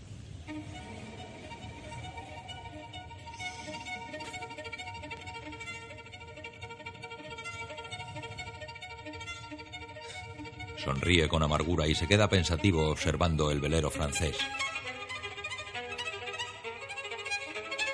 Señor Blakeney. Los tres hombres corren. Blakeney va en primer lugar seguido de Patín. El cirujano a duras penas puede seguir el ritmo de sus compañeros. Se aprieta la herida con su mano izquierda.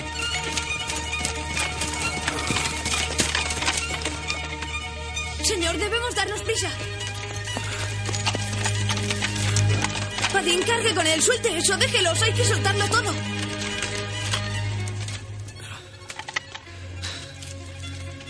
Abre las jaulas. Todos los animales que estaban cautivos salen de sus jaulas. Patín carga con el cirujano a su espalda. Este echa una última mirada a las jaulas. En la Surprise, ¡Sí! ¡Gente disparar estas tortugas! ¡Barret Fonden! ¡Todo el timón, estribor! en la cabina del capitán. Veamos, nos lleva una ventaja de dos horas con rumbo sur. Se dirige a la isla del Rey Carlos. Está buscando agua. Si la alcanzamos para apresarla, tendríamos que ser invisibles. En el camarote del cirujano, este y Blakeney ponen sobre una mesa las plantas que han recogido en la isla. Entra el capitán. Dime, Steven. ¿Viste tu pájaro? No, bueno, sí, pero no pude atraparlo. No, mi mayor descubrimiento fue tu fantasma. Desde luego. Lamento que tuvieras que perder tu colección. A decir verdad, el señor Blakeney y yo hicimos un hallazgo muy interesante. ¿De veras? ¿Lo adivino? Una rama. El cirujano le alcanza una lupa. El capitán mira a través de ella lo que cree que es una rama. Explíqueselo, señor Blakeney. Es un fásmido, señor. Un fásmido. Un insecto que adopta la forma de una rama para confundir a sus depredadores. Al oír esto, el capitán observa con más detenimiento al insecto y se queda pensativo. Es de noche. La fragata Surprise surca el mar lentamente.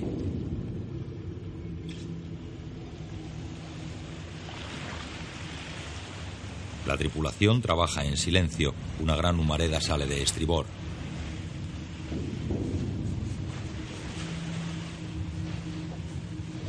Dos marineros tapan en popa el nombre de la fragata. Han izado el pabellón de una bandera blanca con un rombo negro en su centro. El cirujano observa. Esconden mosquetones y sables en cubierta bajo una lona. Pásamelo.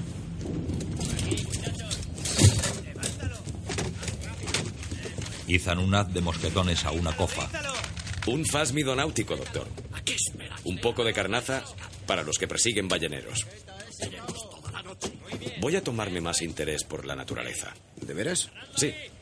No tenía ni idea de que la naturaleza pudiera mejorar el arte de la guerra. Oh, entiendo. Y ahora atraer al depredador y a sorprenderlo. Jack. Sí. El depredador eres tú. El capitán sonríe. Allí, hacia el través, por la mura de babor. Es una fragata, sin duda. Tienes buena vista, Barrett. Señor Allen. ¡Más humo! Eso les hará virar. Una gran columna de humo negro y denso surge de la Surprise. Entre cubiertas un hombre echa al fuego unos cabos.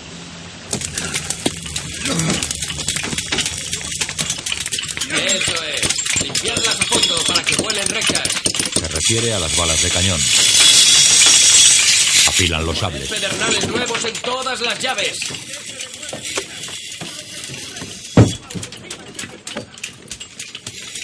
Toma. Los marineros se ponen ropas de civiles. Batería de babor. Desmontad las ruedas traseras. ¡Sí, tenemos de hielo! ¡Soltad el cañón! Vamos, Killick, vístete también. Vamos. Oh, señor. Tom.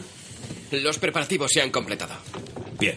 A partir de ahora, ni señores, ni saludos, ni campanas. A la Sí, señor. A todos nos va a resultar bastante difícil. Habrá unos 30 balleneros encerrados en la bodega del Acherón. Tras el abordaje, el señor Calamy bajará con un grupo y los liberará. ¿Cree que está preparado? ¿Lo estaba usted, Tom? Quizá él incline la balanza. Desde luego, señor. El capitán y sus oficiales, completamente disfrazados de balleneros, observan con sus catalejos a la Acheron que ha puesto rumbo a la Surprise. Han mordido el anzuelo. Vamos a virar. Finjamos que huimos desorganizados y asustados, como un ballenero. Excepto los presentes, señor Hawk. Todos a vuestros puestos. Daos prisa o os verán. Venga, dejad eso y subid. Tenéis que poneros ropa de balleneros.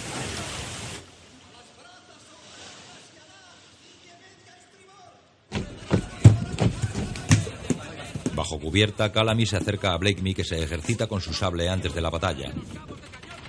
Enhorabuena, Peter. Tercer teniente en funciones. Gracias. Vamos a liberar a los balleneros. Tú estás destinado en el Alcázar. Lo siento, Will. Calamy se retira. Blakemy queda apesadumbrado. Marche con el viento en la aleta, como si le costara mantener el rumbo. Orce de vez en cuando. Sí, señor. Disculpe, señor. El sombrero, Blakely. Somos balleneros. ¿Puedo hablar con usted? Sí, sí. El señor Calamy dice que no participaré en el abordaje y quiero que Sé lo que va a decirme, y mi respuesta es no.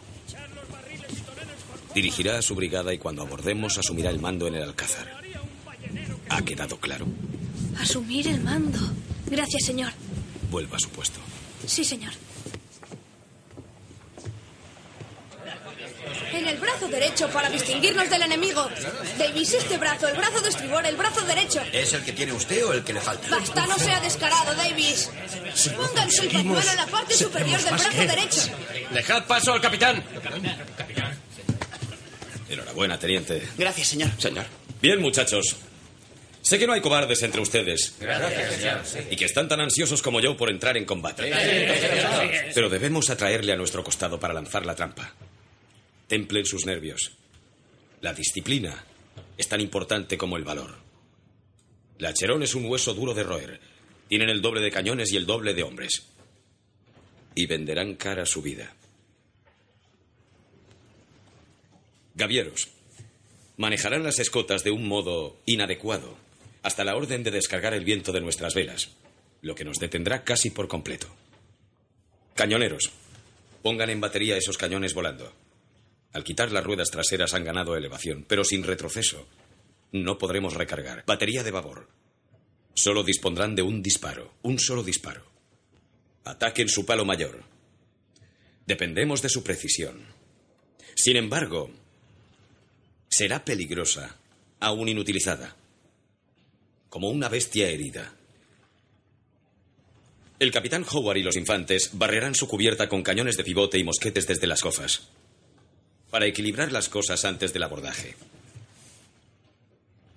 Ellos pretenden apresarnos. No quieren que suframos daños. Su codicia será su perdición. Amenazan con invadir Inglaterra. Y aún al otro lado del mundo, este barco es nuestro hogar. Este barco es Inglaterra. Todos a su cabo o a su cañón. Órdenes rápidas y precisas. Después de todo, la sorpresa es nuestro barco.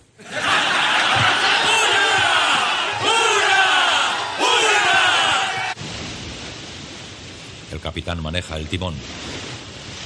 Tiradlos bien altos para que puedan verlos. Hola, doctor. Jack, ¿te apetece un cigarro? No, gracias.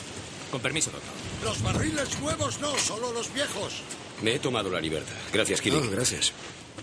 Lleva tres terrones. Muy amable. Killy se retira con la bandeja en que portaba las tazas que ha ofrecido al capitán y al cirujano.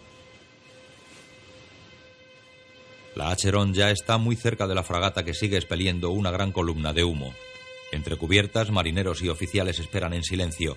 Ya se divisa perfectamente a la Acheron a través de las claraboyas.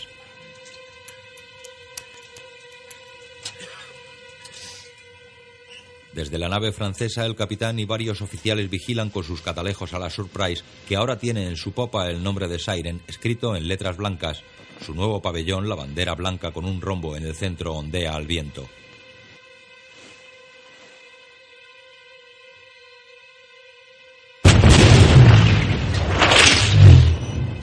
La Acheron lanza una salva de aviso. Bajo cubierta, Calamy y Blakeney se cruzan.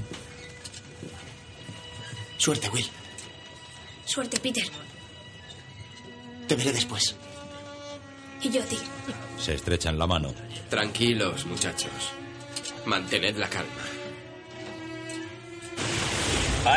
Inglés. Les habla la de Francia. Barrett. Señor. No tiene ninguna posibilidad. Ninguna. Y han sido advertidos. Deténganse o destruiremos su barco. Ballenero inglés. Es el último aviso.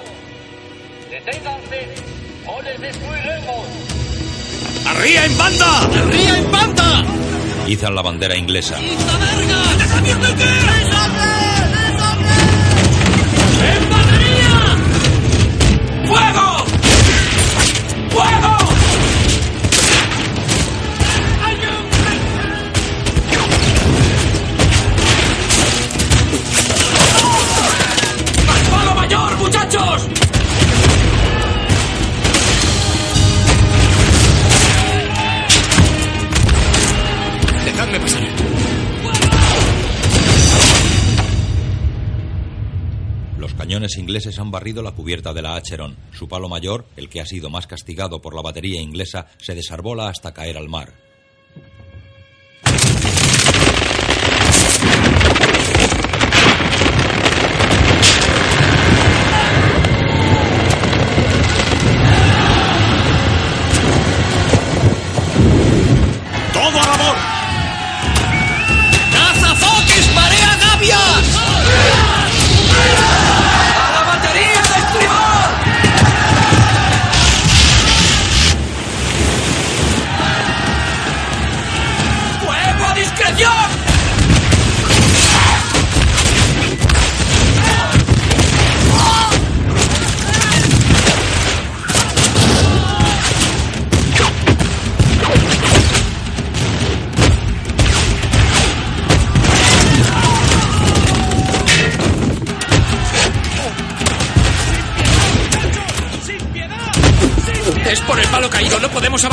Coja un pelotón y atraviesen los restos como puedan. Atraeré su fuego a proa.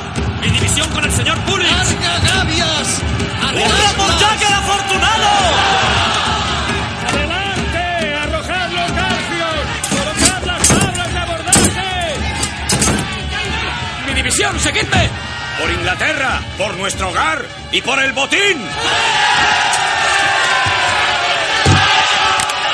El capitán es el primero en abordar la Acheron. ¡Silencio! ¡Cállense! Sobre la cubierta del velero francés no se aprecia ningún movimiento. Está plagada de cuerpos inertes. Los ingleses avanzan con precaución.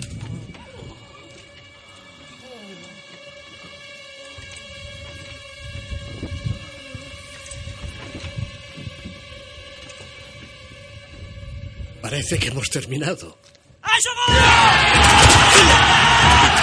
Franceses simulaban estar muertos. Allen es abatido por un disparo en la frente.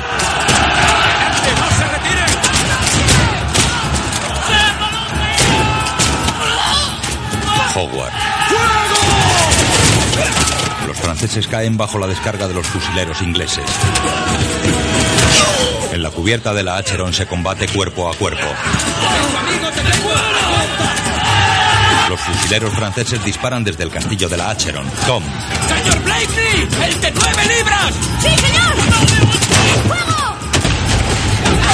¡Seguid avanzando! ¡Vamos! ¡Seguid avanzando! el cañón de Blakemy barre el castillo francés. El capitán inglés protege a uno de sus jóvenes guardiamarinas.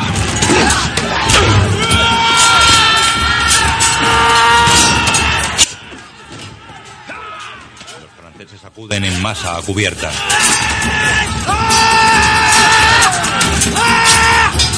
Lanzan bombas de mano que ruedan y estallan entre los combatientes.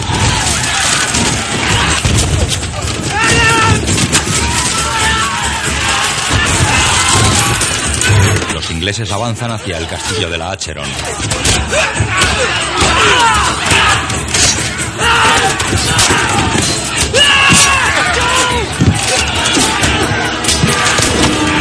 Grumete francés, casi un niño, dispara a Joe en el pecho. ¡Granadas! ¡Ahora! Prenden granadas que arrojan a las bodegas.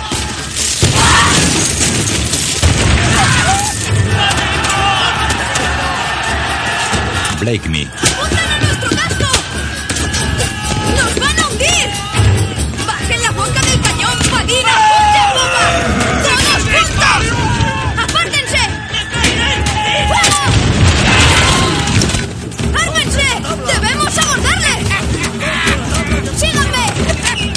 cirujano atiende a un herido que ríe.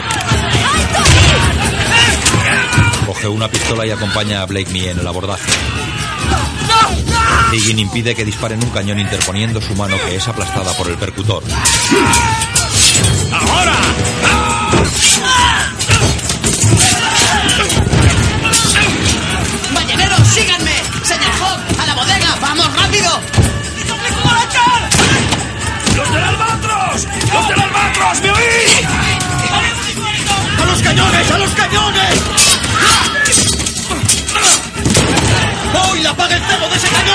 Boyle lo apaga con un cubo de agua. El cirujano, armado con un sable, se bate con valor. El capitán, muy cerca del cirujano, hace estragos con su sable en las tropas enemigas.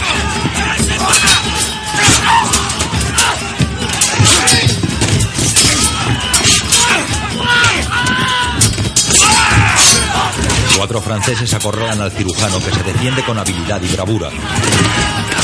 Fuerzan la puerta del camarote donde están cautivos los balleneros que salen en tropel. ¡Río, muchachos! ¡Vamos, rápido! ¡Vamos a por! ¡No tengáis piedad! Un grupo de franceses huye ante la acometida de los balleneros. El capitán y el cirujano se miran mientras los franceses corren en retirada ante ellos. Se rinden. El capitán sonríe al cirujano que suspira. El cirujano tira su sable. Señor Howard. Señor. ¿Han arriado la bandera? Creo que sí, señor. ¿Han visto a su capitán? Aún no, señor. Continúen. Sí, señor. El capitán inspecciona una cámara en completo desorden. En el suelo hay un trombón y hojas de partituras. Un francés que estaba oculto bajo una trampilla trata de acuchillar al capitán.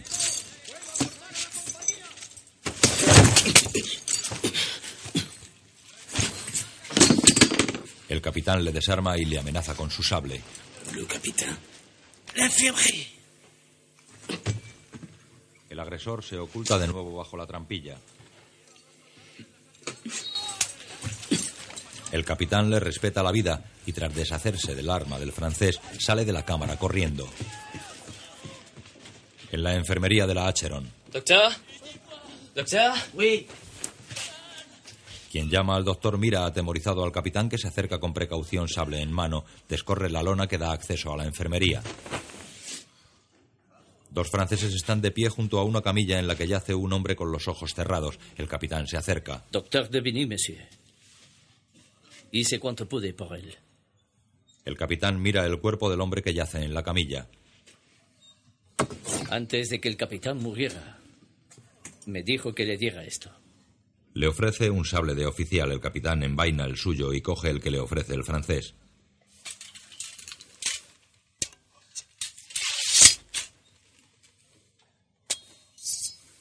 El capitán contempla detenidamente el rostro del cadáver. Entre cubiertas, el capitán se acerca al cirujano que está rodeado de marineros. Señor, señor, señor. El cirujano está rodilla en tierra muy apesadumbrado. A sus pies está Calamy tendido en cubierta con una gran herida en el abdomen.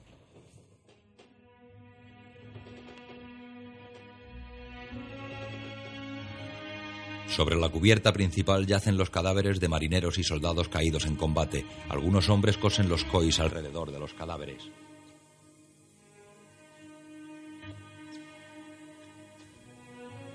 Entre los caídos se encuentran Joe,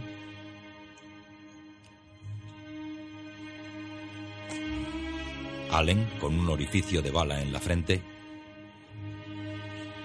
Calamy, a su cabeza sentado sobre cubierta, Blakeney le contempla con el rostro muy triste.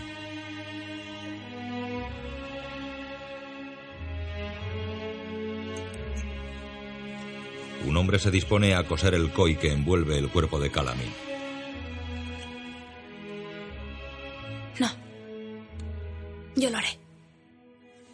El hombre le mira. El joven lisiado comienza a coser el coi de su amigo con una gran tristeza.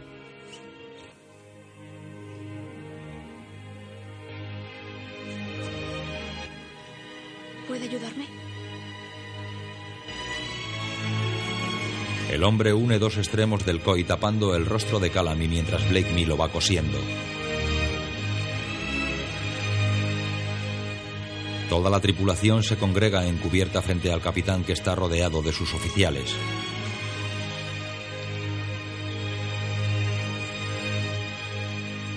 Padre nuestro, que estás en los cielos, santificado sea tu nombre. Venga a nosotros tu reino. Hágase tu voluntad, así en la tierra como en el cielo. El pan nuestro de cada día danos hoy. Y perdónanos nuestras deudas, así como nosotros perdonamos a nuestros deudores. Y no nos dejes caer en la tentación, mas líbranos del mal. Pues tuyo es el reino, el poder y la gloria, por los siglos de los siglos. Amén. Robert Garner, marinero de primera. James Lloyd, segundo del contramaestre. Robert Kemp, marinero de primera. John Antonio, cabo de mar. Michael Dudell, marinero de primera. Joseph Nagel, segundo del carpintero. John Allen, piloto de derrota.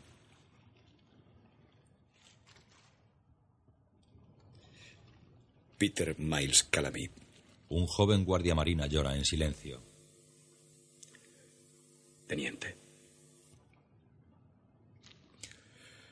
Entregamos sus cuerpos al mar para la corrupción de su carne, esperando la resurrección de los cuerpos cuando la mar devuelva a sus muertos a la vida en un mundo futuro. Por nuestro Señor Jesucristo.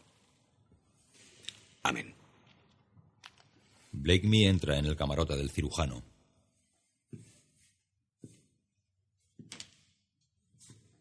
Apoya su cabeza en el marco de la puerta abierta. El cirujano alza la vista de un libro que está leyendo y, sin dejar de mirar al joven, se acaricia la frente. El cirujano le muestra un escarabajo que tiene entre los dedos.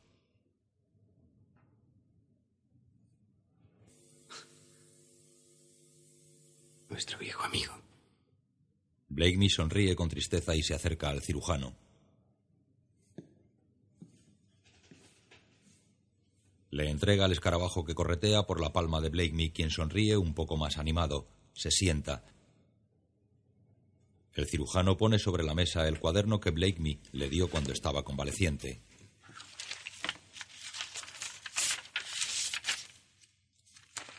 El cirujano pasa las páginas en las que están los dibujos y notas que Blakeney hizo de la fauna de la isla. Pone sobre una página en blanco un lapicero y el escarabajo. Blakeney dibuja el insecto. El cirujano le mira y continúa con sus estudios. La Surprise y la Acheron están fondeadas en paralelo. Tom embarca en la Surprise y se dirige al capitán.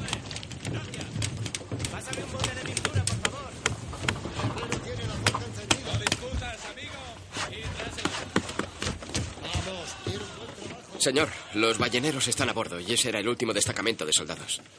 Bien, bien. Yo regresaré a las Galápagos. Nos aprovisionaremos y le daré al doctor unos días para que encuentre a su pájaro. Muy bien, señor. Usted, sin embargo, llevará la Cherón hasta Valparaíso. Dará libertad bajo palabra a los prisioneros y nos encontraremos en Portsmouth. Creo que el señor Hawk sería un excelente piloto de derrota. Pero esa decisión es suya, capitán Pullings. Le entrega un sobre lacrado. Sus órdenes.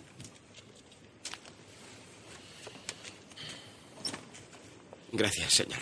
Buena prueba, Tom. Lo mismo le deseo. Se estrechan la mano. Tom desembarca y se dirige en un bote hacia la Acheron. Señor Mowet. Será un placer, señor. Buena suerte, Tom. Gracias, doctor. Suerte, Tom. Te veré en Portsmouth. Enhorabuena. Muchachos, gracias. Tres hurras por el capitán Pullings. ¡Hip, hip! ¡Hip, hip! Gracias. ¡Hip, hip! Buena suerte, señor. ¡Suerte! ¡Suerte, capitán! Y que lo disfrute, capitán. Caza media braza a la escota de Juanete Mayor. Muy bien. Dejadlo así.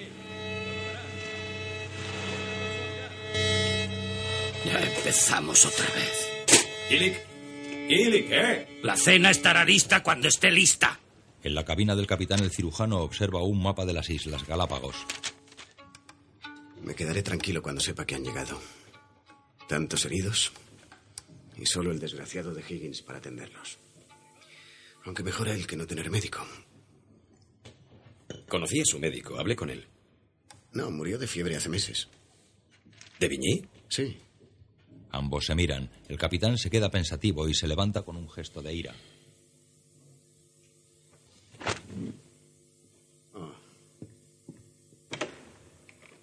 Avise al señor Mowet. Sí, señor. Señor Mowet, a la cámara. Su doctor me entregó su sable. ¿Señor? Señor Mowet, cambio de rumbo. Este-sudeste. Interceptaremos a la Cherón y la escoltaremos hasta Valparaíso. Sí, señor.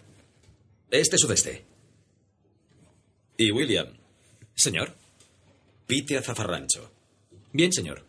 Antes de salir, observa al cirujano que mira con tristeza el mapa de las Galápagos. Sujeta a las exigencias del servicio. Deja el mapa sobre una mesa.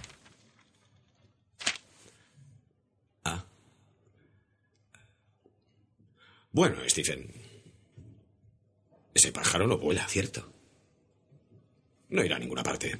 El capitán toca el violín como si fuese una guitarra. El cirujano sonríe con resignación.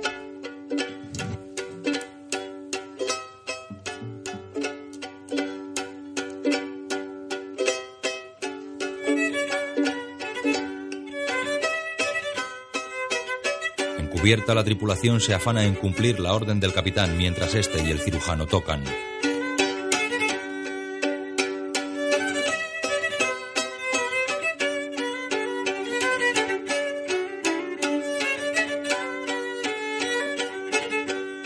Ahora es el cirujano quien toca el violonchelo como una guitarra.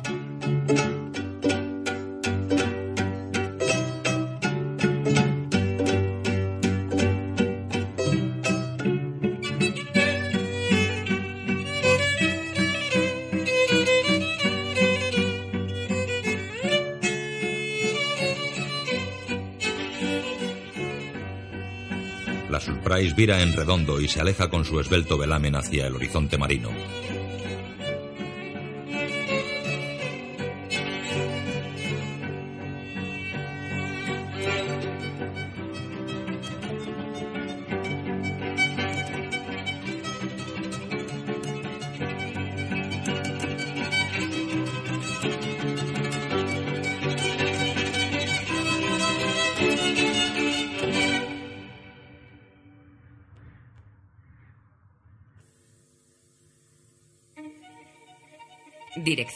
Peter Wade. Guión Peter Wade y John Colley. Basado en la novela de Patrick O'Brien. Productor ejecutivo Alan B. Curtis. Con Russell Crowe. Paul Bettany. Billy Boyd. James Darcy, Lee Ingleby, George Hines, Mark Lewis Jones, Chris Larkin, Richard McCabe, Robert Pugh y David Treadfall. Director de fotografía Russell Boyd. Música de Iva Davis, Christopher Gordon y Richard Togeny.